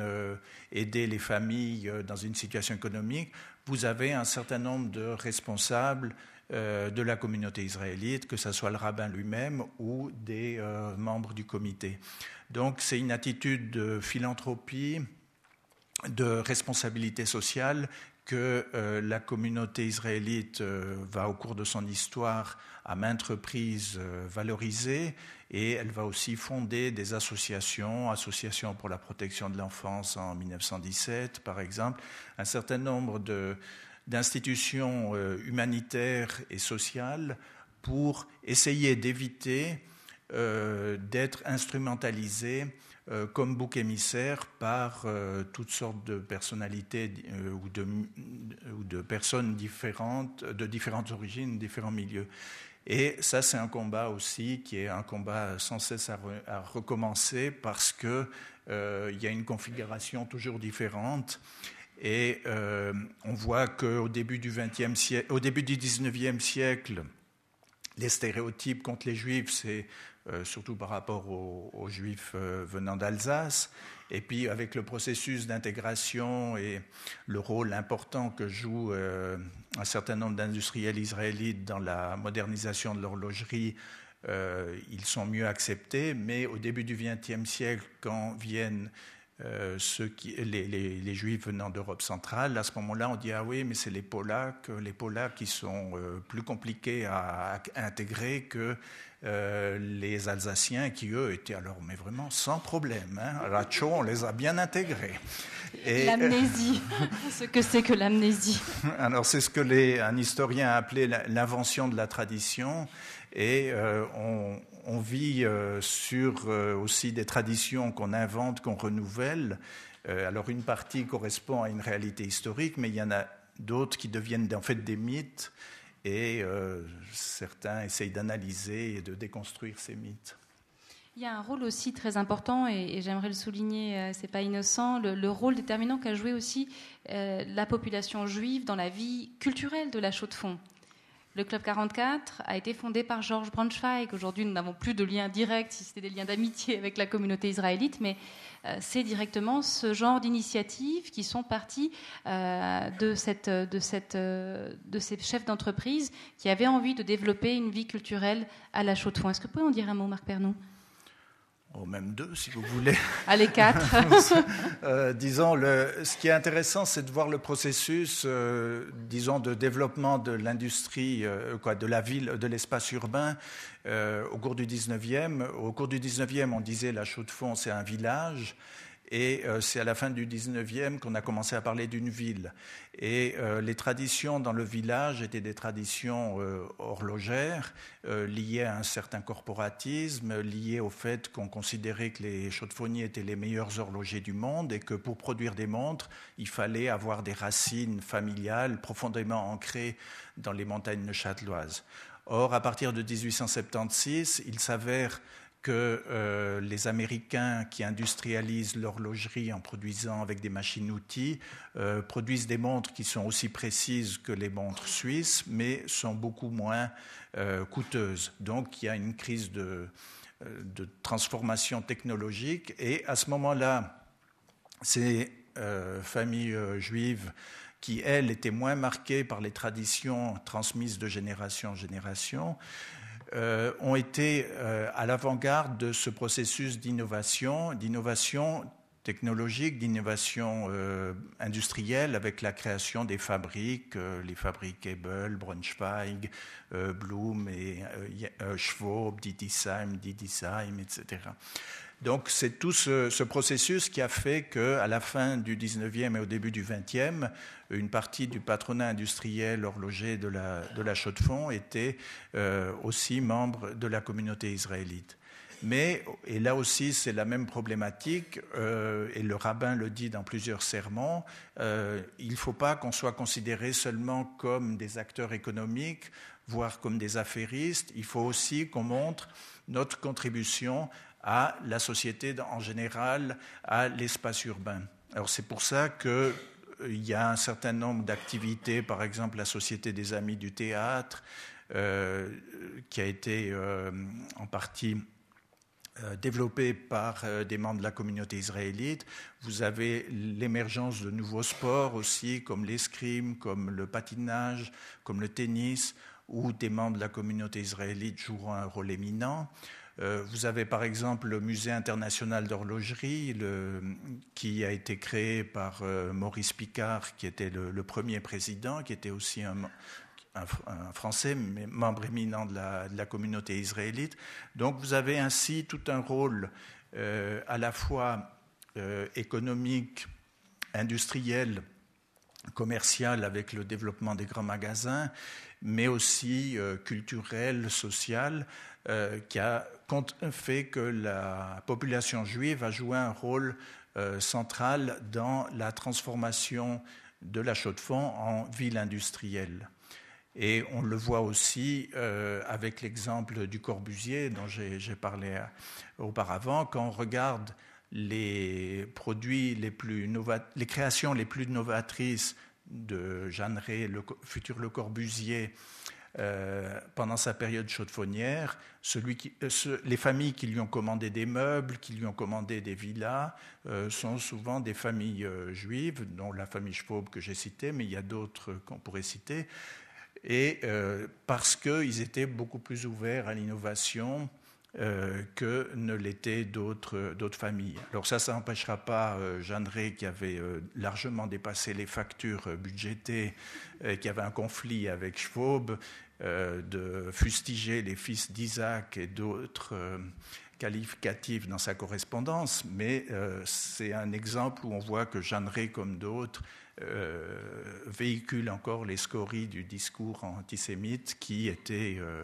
majoritaire au début du XIXe siècle. Cela n'empêche pas le fait, et euh, cela est concomitant du fait que cette communauté israélite a joué un rôle central dans la modernisation et l'urbanisation de la Chaux-de-Fonds. Ah, il y a une chose qui est très touchante dans, les articles que vous avez rédigés sur ce sujet-là, c'est qu'on a presque la sensation que la communauté se sent obligée d'en faire dix fois plus pour justifier, légitimer sa présence. C'est quelque chose de, de, la fois heureux pour nous, parce qu'on a le Club 44 aujourd'hui, et, plein d'autres réalisations, mais c'est aussi, ça fait on se dit mais c'est pas possible, on devrait pouvoir être simplement là, contribuer comme tout un chacun à la vie d'une cité sans devoir en faire plus. Ça, je trouve que c'était assez touchant. Avant de passer la parole au public, Marc Pernou, comment est-ce que vous, alors, je sais pas si c'est une question à l'historien ou au citoyen, comment est-ce que vous lisez dans le fond euh, les marques d'anti euh, ou anti, enfin, contre les musulmans aujourd'hui? Euh, comment, avec ce regard que vous, cette connaissance de l'histoire de l'intégration juive, comment est-ce que vous la, vous la percevez Disons comme en tant qu'historien, ben, ce qu'on voit, c'est l'évolution des, stéréotypes et l'évolution euh, des fonctionnements discriminatoires euh, qui touchent des populations différentes selon les périodes et euh, même à l'intérieur de l'histoire de la population juive, c'est des populations différentes qui ont été visées à différents moments. Et c'est cette évolution qu'il faut considérer et voir que si effectivement à la Chaux-de-Fonds, au, XXe siècle, euh, l'intégration de la communauté israélite peut apparaître comme une success story. C'était un processus qui a pris des décennies, euh, qui a impliqué aussi des déceptions, des sortes de retours en arrière, et euh, qui est un processus qui disons, je ne dis, pas que l'histoire se répète, mais l'histoire se renouvelle toujours différemment, mais avec certaines analogies. Et c'est pour ça qu'on peut voir des différences et on, peut faire aussi des analogies. Et vous avez par exemple là, puisque c'est à l'écran, quelque chose qui est assez intéressant de la manière dont la, Suisse s'est positionnée dans l'entre-deux-guerres, puisque au moment de la crise des années 30, les autorités de l'Ocle et de la Chaux-de-Fonds ont créé un, un office neuchâtelois de recherche des industries nouvelles pour essayer de diversifier l'industrie locale. Et dans ce contexte-là, euh, en 1938 notamment, le fait est qu'il y avait un certain nombre d'industriels juifs qui cherchaient à fuir le Troisième Reich et qui auraient voulu venir euh, s'établir dans la région. Et l'office euh, neuchâtelois était confronté au problème que la politique officielle de la Confédération de lutte contre la surpopulation étrangère et l'enjuivement, c'est-à-dire l'Überfremdung et la Verjudung, euh, qui étaient les, lignes directrices de la politique à ce moment-là, faisait qu'un certain nombre de ces industriels ne pouvaient pas venir à la chaux de fonds pour diversifier le tissu industriel local.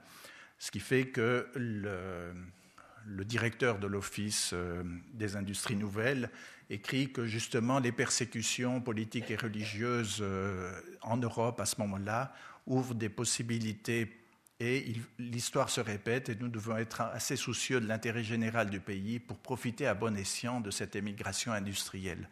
Ce plaidoyer est resté euh, noyé dans les euh, démarches auprès de l'administration fédérale. Seule une petite partie ont pu venir.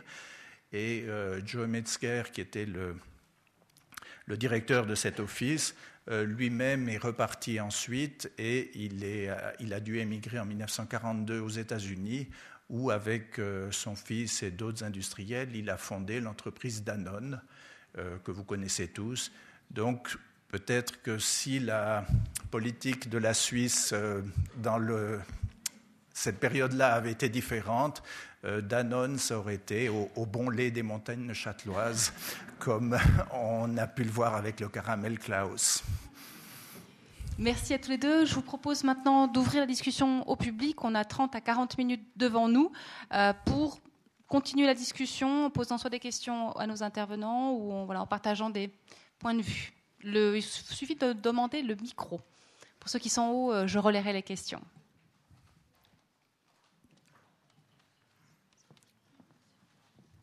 Qui se lance? On va aller partir de ce côté-là.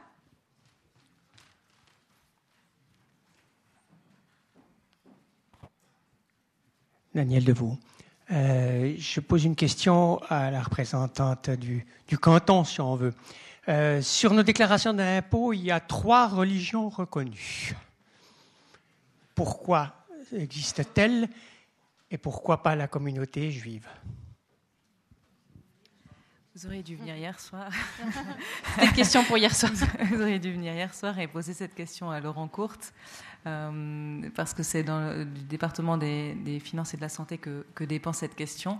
Euh, effectivement, alors je vais essayer d'y répondre autant que faire se peut. Euh, la constitution de Châteauise, effectivement, y compris celle qui a été révisée en 2000, euh, reconnaît trois églises d'intérêt public euh, l'église réformée, l'église catholique chrétienne et l'église catholique romaine.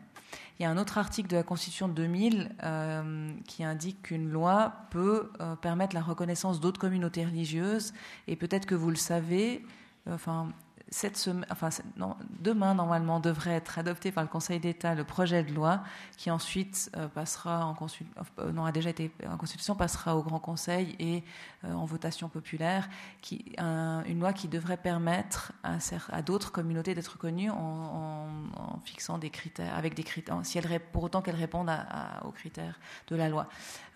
et dans, si cette loi, quand cette loi entrera en vigueur, la communauté israélite aura probablement l'occasion de demander une reconnaissance si elle le souhaite. Merci pour cette réponse. D'autres questions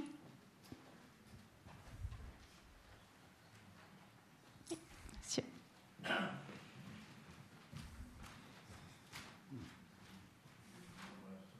Permettre à d'autres personnes de trouver d'autres questions.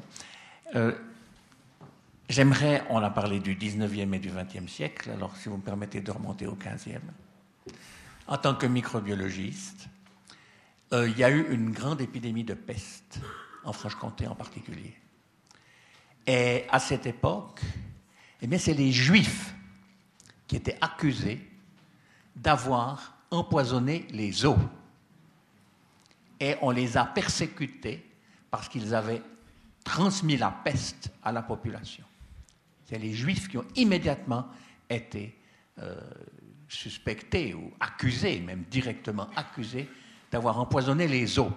Alors je vous ferai juste deux remarques à ce sujet.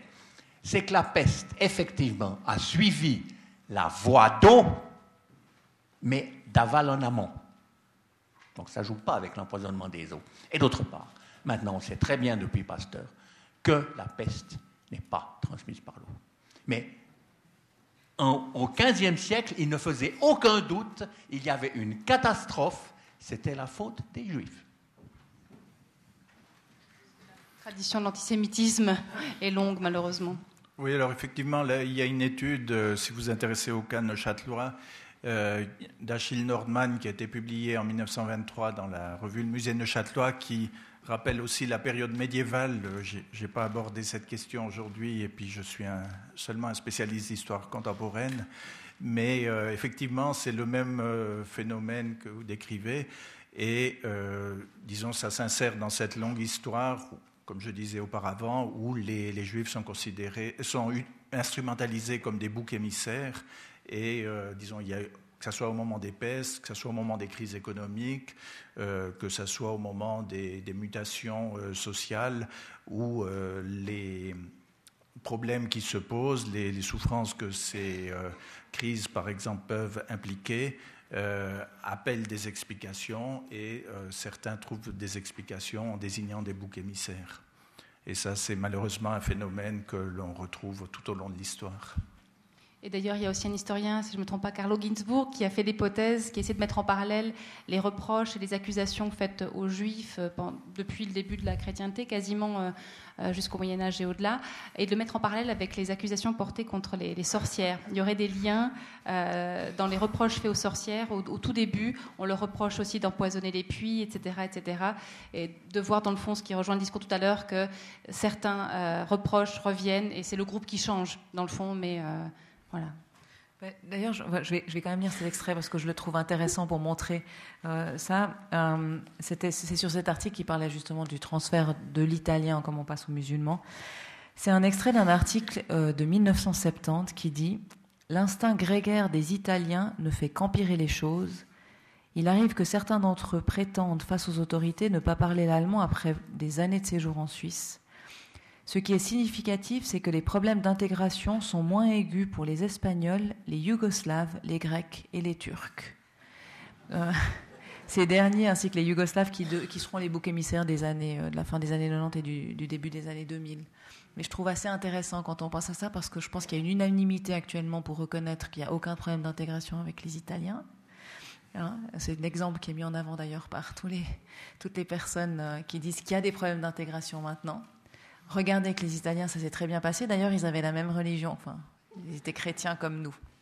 Donc voilà ce qui se disait dans les années 70. Si j'ose mobiliser un, exemple personnel pour faire écho à ce que dit Céline May, c'est que dans les années 2000, je fais des démarches de naturalisation pour devenir suisse et je leur dis très angoissée aux gens qui m'écoutent et qui sont euh, très bienveillants. Je dis mais vous pensez que ça va aller? J'aurai ma nationalité suisse Et le monsieur très gentil me dit non les Italiens ça va mais les Yougoslaves. C'était pas à Neuchâtel. Canton du Valais. Merci.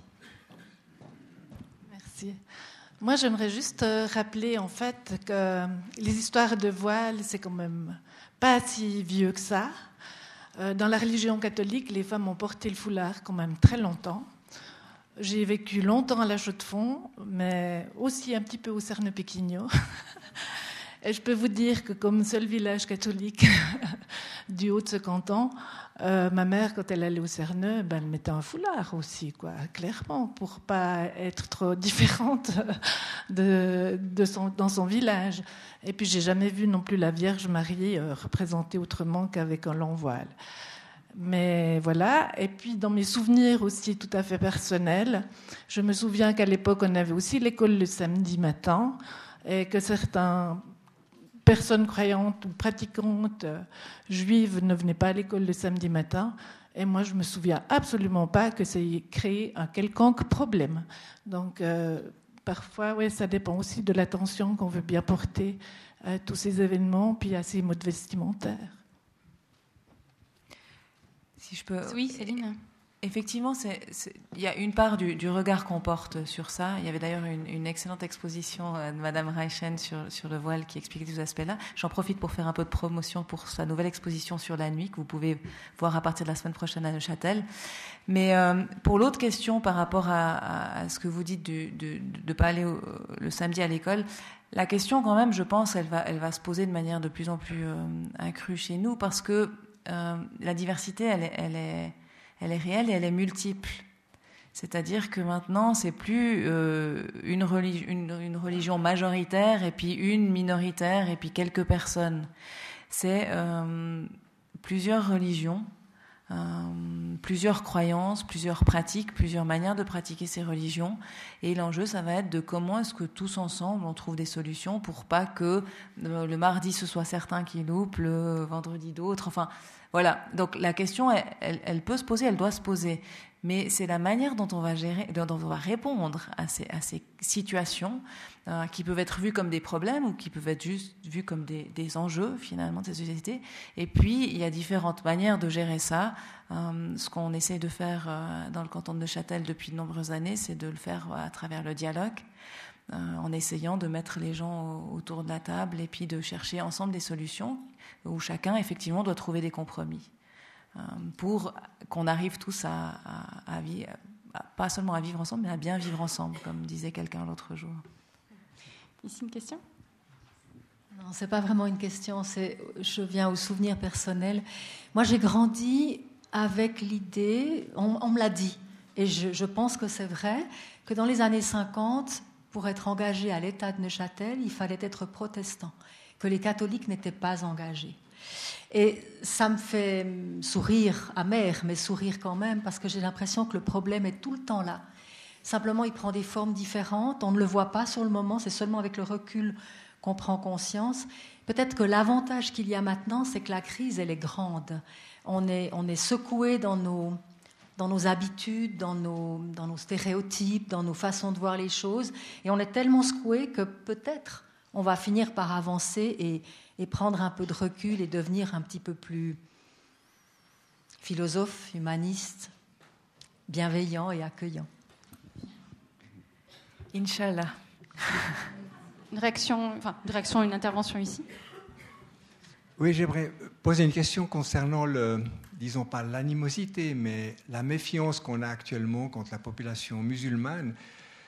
Si on ne peut pas ils ont soupçonné la communauté juive d'avoir des, visées politiques. Par contre, l'islam est quand même lié à une politique d'expansion, une politique de domination, et je me demande si ça n'est pas une des raisons pour lesquelles on commence à se méfier un peu d'eux. Et vous dites que la moitié des musulmans sont suisses. Est-ce qu'ils sont plutôt suisses ou plutôt musulmans? On va prendre une scie pour voir. Alors, euh, pour votre information, on peut être à la fois suisse et musulman. C'est-à-dire qu'il n'est pas nécessaire d'être chrétien pour être suisse. Euh, on peut être chrétien, on peut être athée, on peut être euh, juif, on peut être musulman, et, c'est une addition, et surtout à, Neuchâtel. Donc ça, c'est la première chose. donc il n'y a pas de choix à faire. C'est pas soit on est suisse, soit on est musulman. Ça, c'est pas un choix à faire. Maintenant, il y a des, fondements, il y a des bases communes qui sont liées à la Constitution. Il y a un, cadre qui est le nôtre et auquel nous sommes tous soumis. Tous qui que nous soyons et quelles que soient nos croyances, quelles que soient nos origines, et choses comme ça. Donc c'est autour de ce cadre-là que, tout se construit. Et c'est là, là que se situent finalement les limites. Euh, euh, les limites qui sont les nôtres pour tous, c'est-à-dire si moi je décidais maintenant de, je sais pas, de, enfin, que, c'était qu'il fallait qu'on se balade absolument tous tout nus dans la rue, ben, je pense qu'il y a un cadre qui m'interdirait de le faire, d'accord? Euh, Donc pour tous et toutes, il y a un cadre, y compris. Oui, il fait froid. C'était mon projet avant de venir habiter à la Chaux-de-Fonds, mais maintenant. Depuis que je suis chaude-fonnière, j'ai changé d'avis. Euh, mais euh, donc ça, c'est la première chose, qui, que nous soyons. Et, je crois que là, il ne faut pas faire de, de mon point de vue, il ne faut pas faire de différence euh, en fonction d'une appartenance religieuse ou pas, mais une différence en fonction de ce qu'on demande. Est-ce que ce que vous demandez est compatible avec le cadre juridique qui est le nôtre? Oui, non. Si c'est pas compatible, est-ce qu'on peut modifier ce cadre juridique pour aller dans un sens, oui ou non, etc., etc. C'est dans ce de sens-là. Euh, maintenant, pour votre autre euh, question sur la visée politique euh, l'islam. Alors il faut qu'on soit clair, moi je suis absolument pas une spécialiste de l'islam. Je suis une spécialiste euh, des questions d'interculturalité, de cohésion euh, multiculturelle et de, ces aspects-là, et des questions d'identité de, de, ces choses-là. et je me base sur des faits, sur, et pas sur des aspects symboliques ou pas sur des présupposés. Donc quand on, entre en, interaction ou en dialogue avec les personnes, ce que je regarde, c'est ce qu'elles demandent, quels sont leurs enjeux. Après, après, euh, et puis, est-ce que ce qu'elles demandent respecte la loi ou pas, ou des choses comme ça. Mais euh, on ne va pas partir d'un présupposé euh, pour entrer en dialogue avec les autres. Donc, je peux difficilement répondre à vos questions. Les personnes que je connais, en tout cas, j'ai pas de confession musulmane, j'ai pas le sentiment que leur objectif c'est de euh, me faire entrer moi dans un cadre qui ne serait pas le mien. Maintenant, l'autre chose, c'est si probablement qu'il y a des personnes musulmanes comme il y a d'autres personnes qui souhaitent changer euh, la manière dont on vit ici ou qui souhaiteraient que ce soit différent. Il y en a de tout, de partout. Euh, et elles peuvent souhaiter, elles peuvent avoir des opinions qui sont diverses, elles peuvent avoir même des opinions qui sont à l'encontre du cadre légal, mais ça reste de nouveau que des opinions. Et tant qu'elles ne contreviennent pas à la loi, les personnes ont le droit d'avoir des opinions, euh, quelle que soit leur confession. Peut-être aussi, quand on parle de visée politique, il faut savoir si on parle d'une religion ou d'un État mhm. islamique. Peut-être aussi faire des distinctions. C'est encore le peuple qui décide. Il y a une question ici, une intervention ici? Bonsoir, merci beaucoup pour euh, vos deux interventions que j'ai beaucoup appréciées. J'avais l'impression, euh, d'un côté, c'est-à-dire au niveau historique comme dans la question actuelle, que ce qui nous préoccupe peut-être, c'est, et ce qui nous a toujours préoccupé, et ce qui préoccupe tous les êtres humains, c'est de conserver quelque chose qui est acquis ou, euh, un mode de vie qu'on partage tous ensemble, ou une tradition, ou une histoire qu'on souhaite conserver ou qui nous, qui nous est chère. Et euh, pour la conserver, soit on exige de la personne qui vient littéralement géographiquement d'ailleurs, on exige d'elle qu'elle s'adapte. Vous l'avez dit vous-même, elle doit s'adapter au cadre juridique. C'est quand même une limite très forte en Suisse. Donc soit elle s'adapte au cadre juridique et euh, on fait l'impasse et on l'accepte, ou alors dans le cadre euh, peut-être des juifs ou dans d'autres situations, ou alors elle a un apport pratique, un apport financier suffisant pour nous permettre de faire l'impasse sur notre bagage, sur, sur notre vivre ensemble, parce qu'il y a une attitude très pragmatique de se dire, dans ce cas-là, d'accord, on peut mettre de côté nos exigences parce que financièrement, on va s'en sortir. Et j'ai l'impression que c'est vraiment ce basculement entre ces deux choses, c'est-à-dire que pour préserver euh, notre, notre suicitude, pour préserver notre, notre Neuchâtel euh, qu'on aime tant, on exige de l'autre qui vient de loin, qu'il s'adapte à nos lois, pas forcément à toutes nos pratiques, mais qui s'adapte à nos lois, ou alors euh, qui contribue financièrement, économiquement, ou de manière très concrète au bien-être euh, de la population neuchâteloise. Ce que je trouve très intéressant, très intéressant avec la, situation de Neuchâtel, c'est l'idée de dire que l'identité neuchâteloise, elle est fondamentalement ouverte et variée et plurielle, et que là, on trouve une manière de, valoriser une, identité, de valoriser euh, une identité neuchâteloise en se positionnant comme étant ouvert, et que ça rend le dialogue plus facile. Et je trouve agréable et plus facile pour moi, en tant que neuchâteloise, de me positionner face à l'autre en disant pour moi, c'est d'accord, tu es bienvenu. J'ai eu euh, la chance d'habiter au Maroc pendant quatre mois et de me plier, de devoir moi-même me plier aux exigences de la société là-bas et de réaliser que c'était la même chose. Que moi, en tant qu'externe, soit je me plie à leur cadre culturel, à leurs lois, ou soit j'ai un apport économique suffisant qui fait qu'en tant que blanche riche, je peux outrepasser toutes leurs pratiques. Et donc j'ai l'impression que cette thématique-là, elle est, elle est relativement la même, et, et si elle se répète, c'est peut-être pour ça. Je ne sais pas si vous êtes d'accord avec mon analyse. Je ne sais pas qui souhaite euh, répondre. Euh, je ne suis, pas, je suis pas certaine d'avoir saisi, mais si, si, je comprends bien, effectivement, si, vous ne serez pas regardé de la même façon si vous avez des moyens. Euh, on, pourrait faire le, on donner l'exemple de, du migrant et de l'expat. Hein. Ce n'est pas la même chose. Et quand vous êtes un expat, euh, c'est bien égal que vous ne parliez pas français. On va effectivement pas vous demander tout à fait la même chose, ou la société autour de vous ne va pas demander tout à fait la même chose. Quant à l'identité neuchâteloise, euh, effectivement, ce qu'on constate en, réfléchissant et en discutant sur ces identités depuis euh, une dizaine d'années, euh, je ne sais pas si elle est fondamentalement ouverte ou, si tout le monde se reconnaîtrait là-dedans, mais ce qui est certain, c'est qu'elle est multiple. Et je crois que, c'est ça qui est le, plus important à, retenir. Mais je ne sais pas si monsieur ouais, euh, Oui, par rapport à l'identité neuchâteloise, euh, bon, je, je, plaide un peu pour ma paroisse, mais enfin bon, c'est dire que comme les autres identités, c'est aussi une construction. Euh, historique et que donc l'identité neuchâteloise telle qu'elle était définie au début du 19e, à la fin du 19e ou euh, actuellement, euh, elle a évolué en fonction de l'histoire des Neuchâtelois, mais aussi en fonction de l'histoire que les étrangers et les transformations que la présence des étrangers, que ce soit les Juifs, les Italiens, les Alsaciens, les Savoyards et j'en passe, de tout ce, ce bassin de recrutement euh, des populations étrangères qui viennent à la Chaux-de-Fonds, qui viennent dans le canton et qui transforment ce canton sans que forcément on s'en rende compte tout de suite.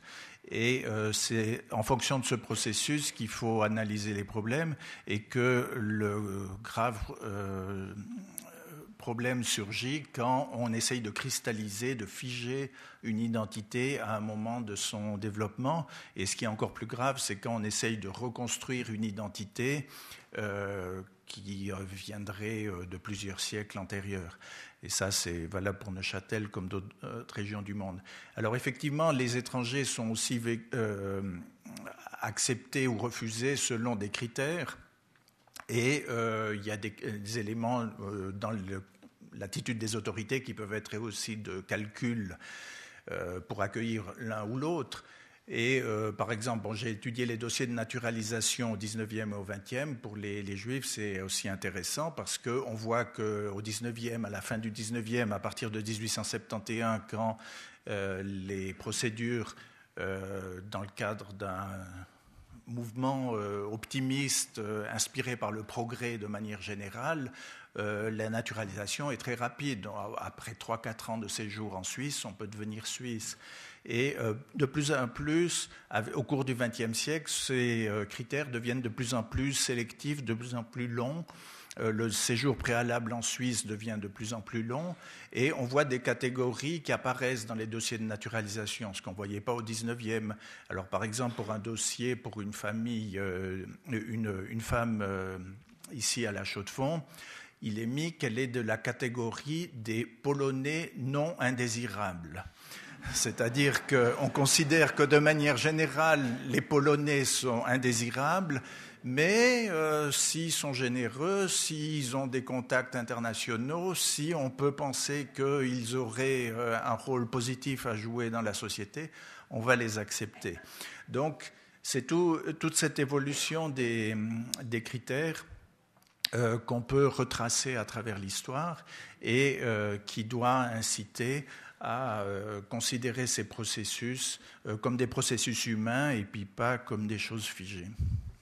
Ceci dit, juste pour compléter, parce que par rapport à, ce que vous disiez sur le fait qu'il y a effectivement une différence à Neuchâtel hein, par rapport à, la vision euh, que vous situez, effectivement, le point de vue des autorités neuchâteloises, c'est que la diversité est, quelque chose de positif. et c'est aussi utilisé dans le discours public. Et puis, on cherche à avoir, on a une vraie politique d'accueil. Euh, c'est-à-dire que les personnes, quand elles arrivent dans des communes, reçoivent d'ailleurs la charte de la citoyenneté, qui est un document dont vous trouvez les fondements, fondements qui, résume les fondements de la, République neuchâteloise. Donc il y, a effectivement une, vraie volonté dans le canton de Neuchâtel et une politique interculturelle qui est probablement différente dans d'autres cantons sur la question de, l'identité neuchâteloise, même j'aimais ah, parler de, des identités neuchâteloises. On aura une soirée ici même le 17 novembre euh, où on parlera de l'histoire de la migration dans le canton de Neuchâtel. Il y avait une question ici? Oui, bonsoir. Par rapport à la question précédente euh, qui euh, demandait si on pouvait être si on était plus musulman que suisse euh, ou plus suisse que musulman, euh, voudrais juste rappeler que dans les années 50, on posait la même question aux communistes. Euh, on pouvait, est-ce que vous êtes plus communiste et donc inféodé à Moscou évidemment que suisse? Et il y a vraiment des cas concrets où on demandait à un, instituteur de dire, ben, si vous voulez être instituteur dans le village, vous ne pouvez pas être communiste. Je ne sais pas si vous souhaitez euh, réagir, mais je pense que c'est un éclairage effectivement intéressant. Il y avait une question ici, une remarque? Oui, je voulais poser une question parce qu'on constate évidemment avec votre riche conférence à quel point les arguments utilisés contre les uns ou contre les autres sont toujours un tout petit peu les mêmes et toujours inspirés par la peur de l'autre ou la perte de, certains privilèges. Ça me paraît évident. Dans le cadre, disons, des, religions, euh, je partage l'opinion que les, en oubliant les voiles et, euh, la présentation vestimentaire, j'étais malheureusement pas là hier au débat, et, à l'extension dénoncée éventuellement par les musulmans. Euh, sans aucune provocation de ma part, je me pose quand même une question sur la spécificité de la religion musulmane. Euh, pour avoir vécu dans des pays musulmans quelques années, euh, j'ai pu aussi constater à quel point le spirituel et le temporel, enfin, l'organisation de la vie religieuse et celle de la société étaient intégrés plus que dans les autres religion, peut-être, et c'est ma question, dans votre approche, y compris pour euh, Madame, euh, vous sentez cette spécificité musulmane dans le concret, puisque dans les débats en France, etc., on pose la question, vous avez évoqué la, Constitution qui pour vous était la référence suprême, euh, pour certains musulmans en tout cas, la référence suprême, c'est la charia. Et pour avoir vécu en Algérie, par exemple, j'ai pu constater les débats euh, infinis euh, pour savoir dans quel cas euh, on applique la charia ou dans quel cas on applique la loi civile promulguée par, par, le régime actuel de l'Algérie. Donc est-ce que vous reconnaissez cette spécificité dans vos contacts et est-ce qu'elle pose problème, y compris dans le canton de Neuchâtel? Merci beaucoup. Qui, se lance Alors, euh, il faut savoir que dans le canton de Neuchâtel, il existe un groupe de contacts musulmans depuis 1996. C'est-à-dire, c'est un groupe issu de notre, de notre commission d'intégration qui fait se rencontrer trois ou quatre fois par année des représentants de la communauté euh, pour l'intégration et la cohésion multiculturelle, des représentants de l'administration et des représentants des associations et collectivités musulmanes. Euh, il n'y a pas de sélection dans ces représentants-là, puisque toutes les associations et collectivités musulmanes sont invitées à venir euh, dans, ce dialogue. Certains viennent régulièrement, d'autres viennent de temps en temps, d'autres ne viennent pas du tout. Donc c'est là euh, les principales relations que nous avons avec les collectivités musulmanes en tant que telles, parce que sinon nous avons bien sûr dans nos, rapports et les prestations que nous de notre service, euh, de mon service par rapport aux, personnes migrantes, on a des rapports avec des personnes musulmanes, mais qui se s'identifient pas forcément comme telles. Mais c'est à, travers ce, groupe de contacts musulmans qui se réunit, donc je l'ai dit depuis 20 ans, trois à quatre fois par année. Donc moi, ça fait que trois ans que j'occupe cette fonction, mais j'ai jamais été confrontée à cette situation. J'ai jamais entendu un représentant des collectivités musulmanes nous demander des choses, euh, enfin, les, demandes ou les, ce qu'on a qu'on appelle parfois revendications, mais les demandes qui étaient faites ou les problématiques exposées euh, étaient toujours inscrites dans le cadre légal suisse avec un respect clair de ce cadre-là, avec une, une réelle euh, volonté euh, des personnes avec lesquelles nous dialoguons de s'inscrire euh, en Suisse, puisque là, pour la plupart d'entre elles, elles, se sentent euh, suisses et elles se sentent d'ici, et c'est précisément parce qu'elles se sentent d'ici qu'elles demandent des choses, et qu'elles demandent que certaines choses soient adaptées à, à, des rites. Donc voilà, je peux parler que de ça. J'ai jamais été en contact. Vous me direz évidemment que probablement que je suis pas en contact avec ceux qui diraient ça, et probablement il y en a quelques individus euh, de ce type-là, y compris dans le canton de Neuchâtel, mais euh, je ne me suis jamais trouvée confrontée à ces personnes-là. Mais on pourrait peut-être poser la question euh, à M. Amami après. On a une autre question ici, à moins que M. Amami souhaite, souhaite intervenir ou, ou répondre? Je vous remercie tous, les organisateurs et les conférenciers.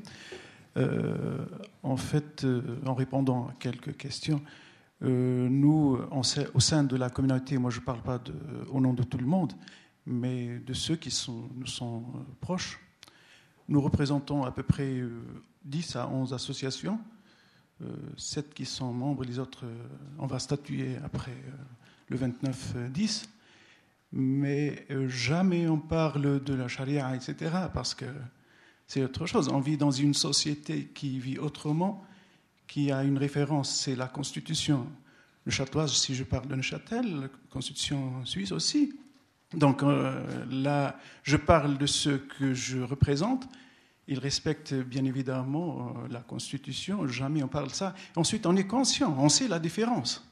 Ensuite, euh, avec le temps, on a des gens qui sont qualifiés, je parle des juristes, des professeurs, des ingénieurs, etc., qui représentent, et on essaye d'avoir parmi nous des différents statuts qui parlent et défendent les, intérêts de la communauté musulmane, les intérêts qui, sont, nous sont communs.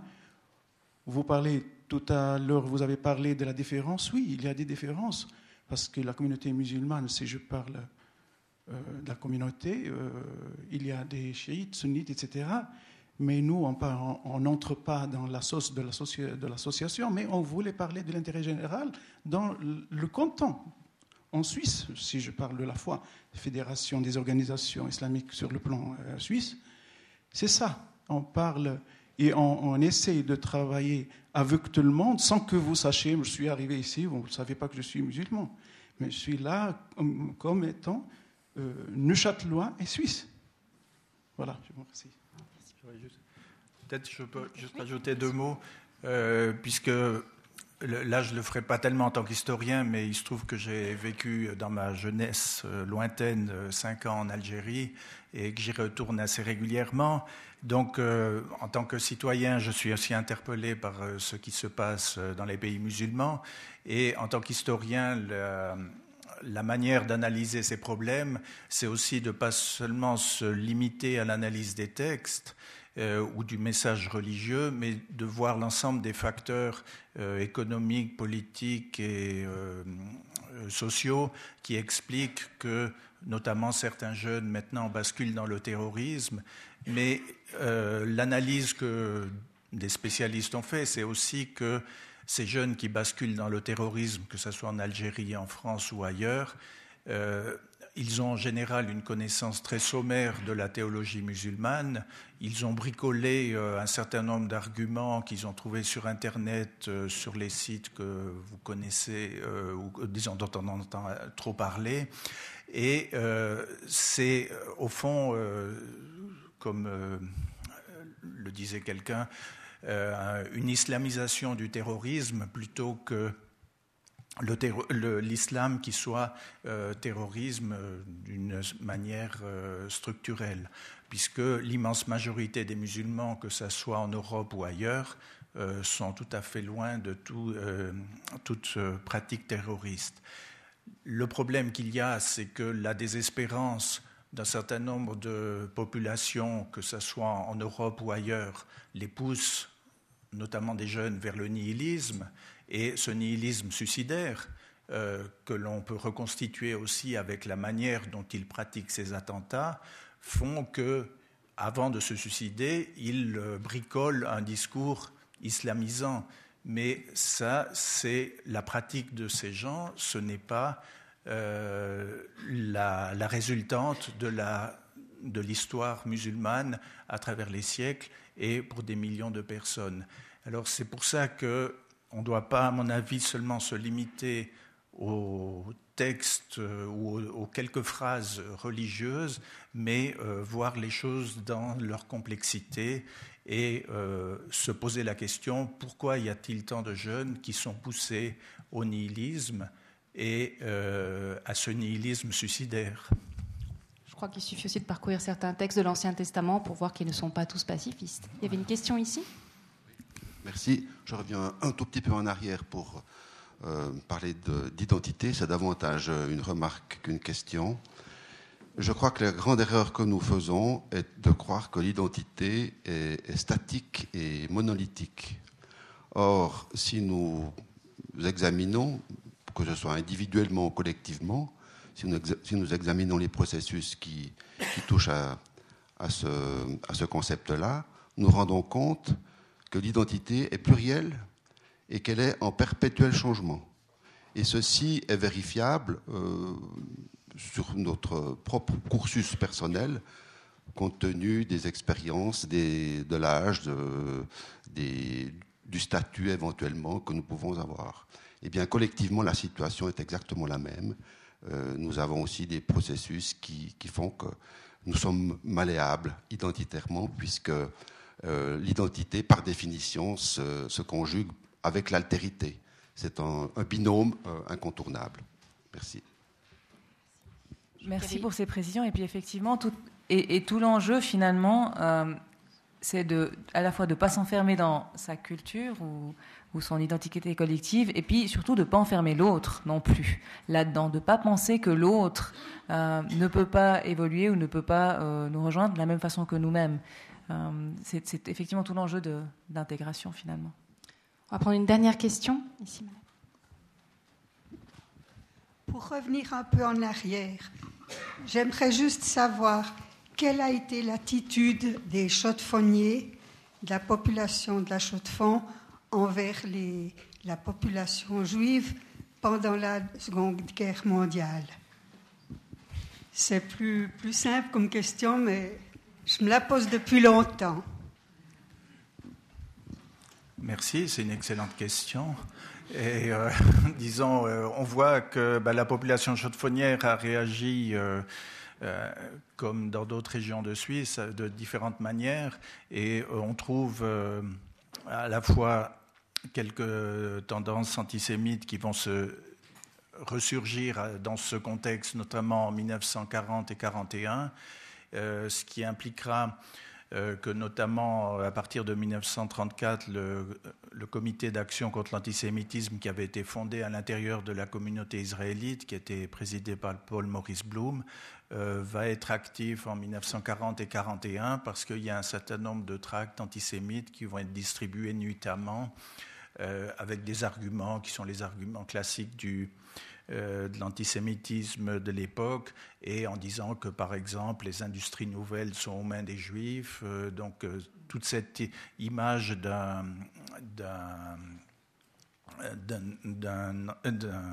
d'un judaïsme conquérant et exploiteur. Alors ces phénomènes resteront relativement limités et de manière générale, il y aura des actions de, de solidarité avec les victimes des persécutions.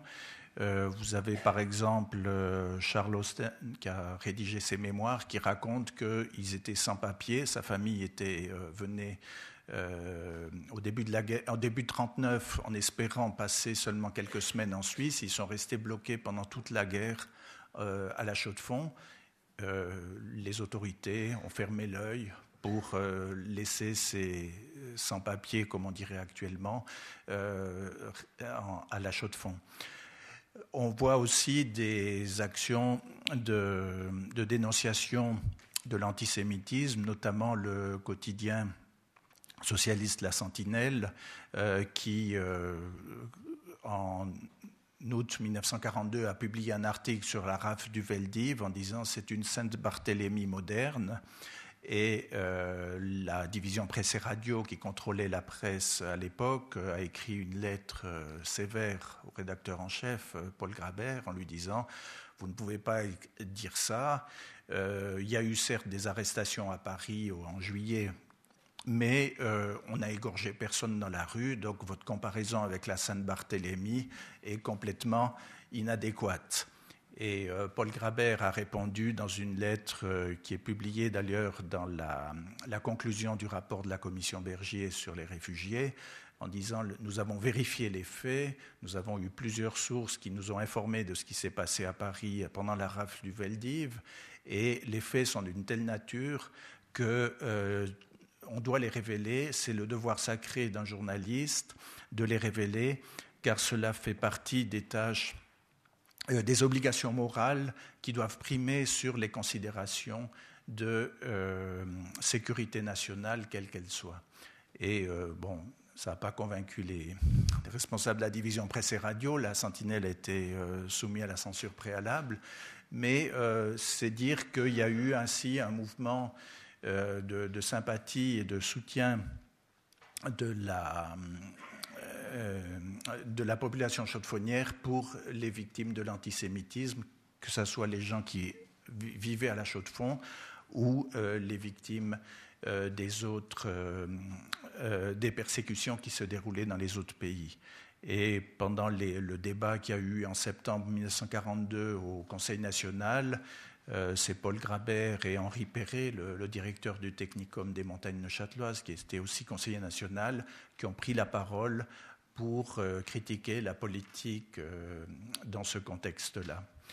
Et on, peut le voir dans, dans le contexte de 1944, quand il s'agit de fêter les, les 150, le 150e anniversaire de l'incendie de 1794. Alors qu'auparavant, euh, dans le volume de 1894, on ne parlait pas de la communauté israélite. Il y a un chapitre qui est rédigé par Jean Hirsch, euh, qui était une personnalité importante de la communauté, et qui explique, en résumé, on constate que l'histoire de la communauté israélite de la Chaux-de-Fonds fut peu mouvementée grâce à la protection divine et à l'esprit toujours loyal et bienveillant des autorités et de la population il y a lieu de relever les excellentes relations qu'elle entretient depuis plus de 100 ans avec les autorités communales ainsi qu'avec les églises protestantes et catholiques. Donc c'est une vision très optimiste et bienveillante.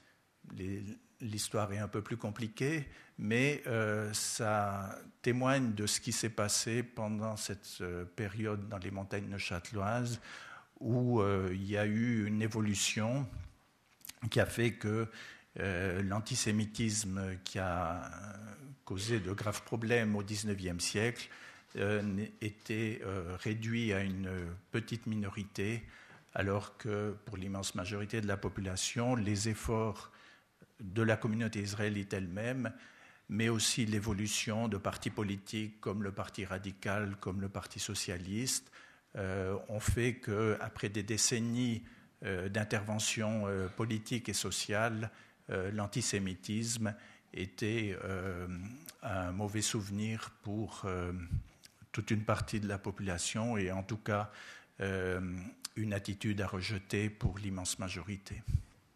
Merci Marc Pernou. Avant de conclure, j'aimerais encore passer la parole à Céline pour qu'elle vous donne quelques-uns des rendez-vous à, venir dans le programme de, de Château 2016. Merci beaucoup. Euh, juste vous dire qu'il y a quelques calendriers si jamais à l'entrée. Hein. C'est notre, notre programme qui est sous la forme d'un calendrier que vous pouvez euh, garder pour euh, la fin de ce mois et, le mois prochain. Vous a indiqué quelques événements pour, pour cette semaine encore, organisés par nos partenaires. D'abord, cette fin de semaine à Neuchâtel, le prix Farel, le festival de films, documentaires et courts-métrages à thématique religieuse au cinéma bio.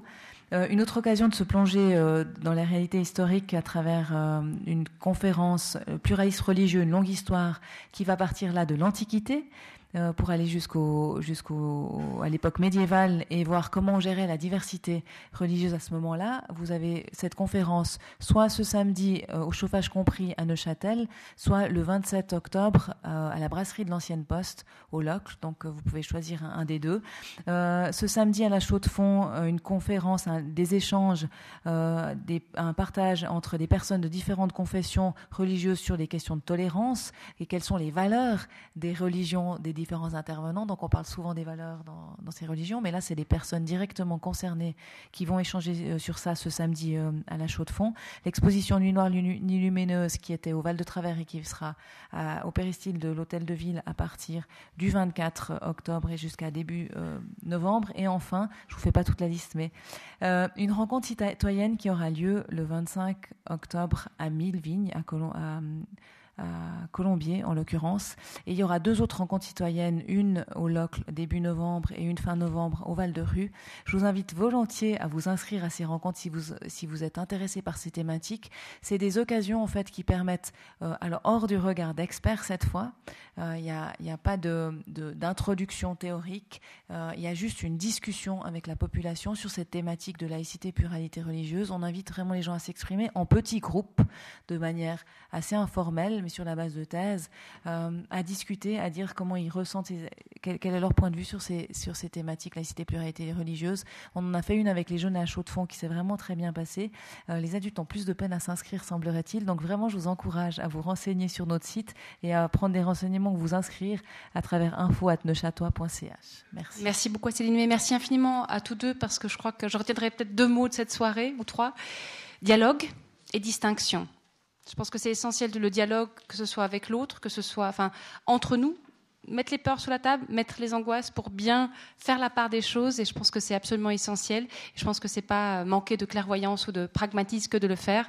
Ça me paraît essentiel. Et en tout cas, je trouve que c'est un, très beau message ou, proposition peut-être que nos châtois a fait à la population euh, du canton. Et vraiment, je trouve que c'est formidable. Merci beaucoup. Merci infiniment Marc Pernou parce qu'elle nous a bien montré à quel point aussi l'histoire est essentielle pour comprendre où on en est aujourd'hui pour combattre l'amnésie qui est terrible. Et je crois que c'est vraiment montrer tout l'enjeu des sciences humaines euh, dans notre rapport, dans notre temps présent contemporain. Merci à tous, bonne soirée et surtout le bar est ouvert si vous souhaitez prolonger la discussion.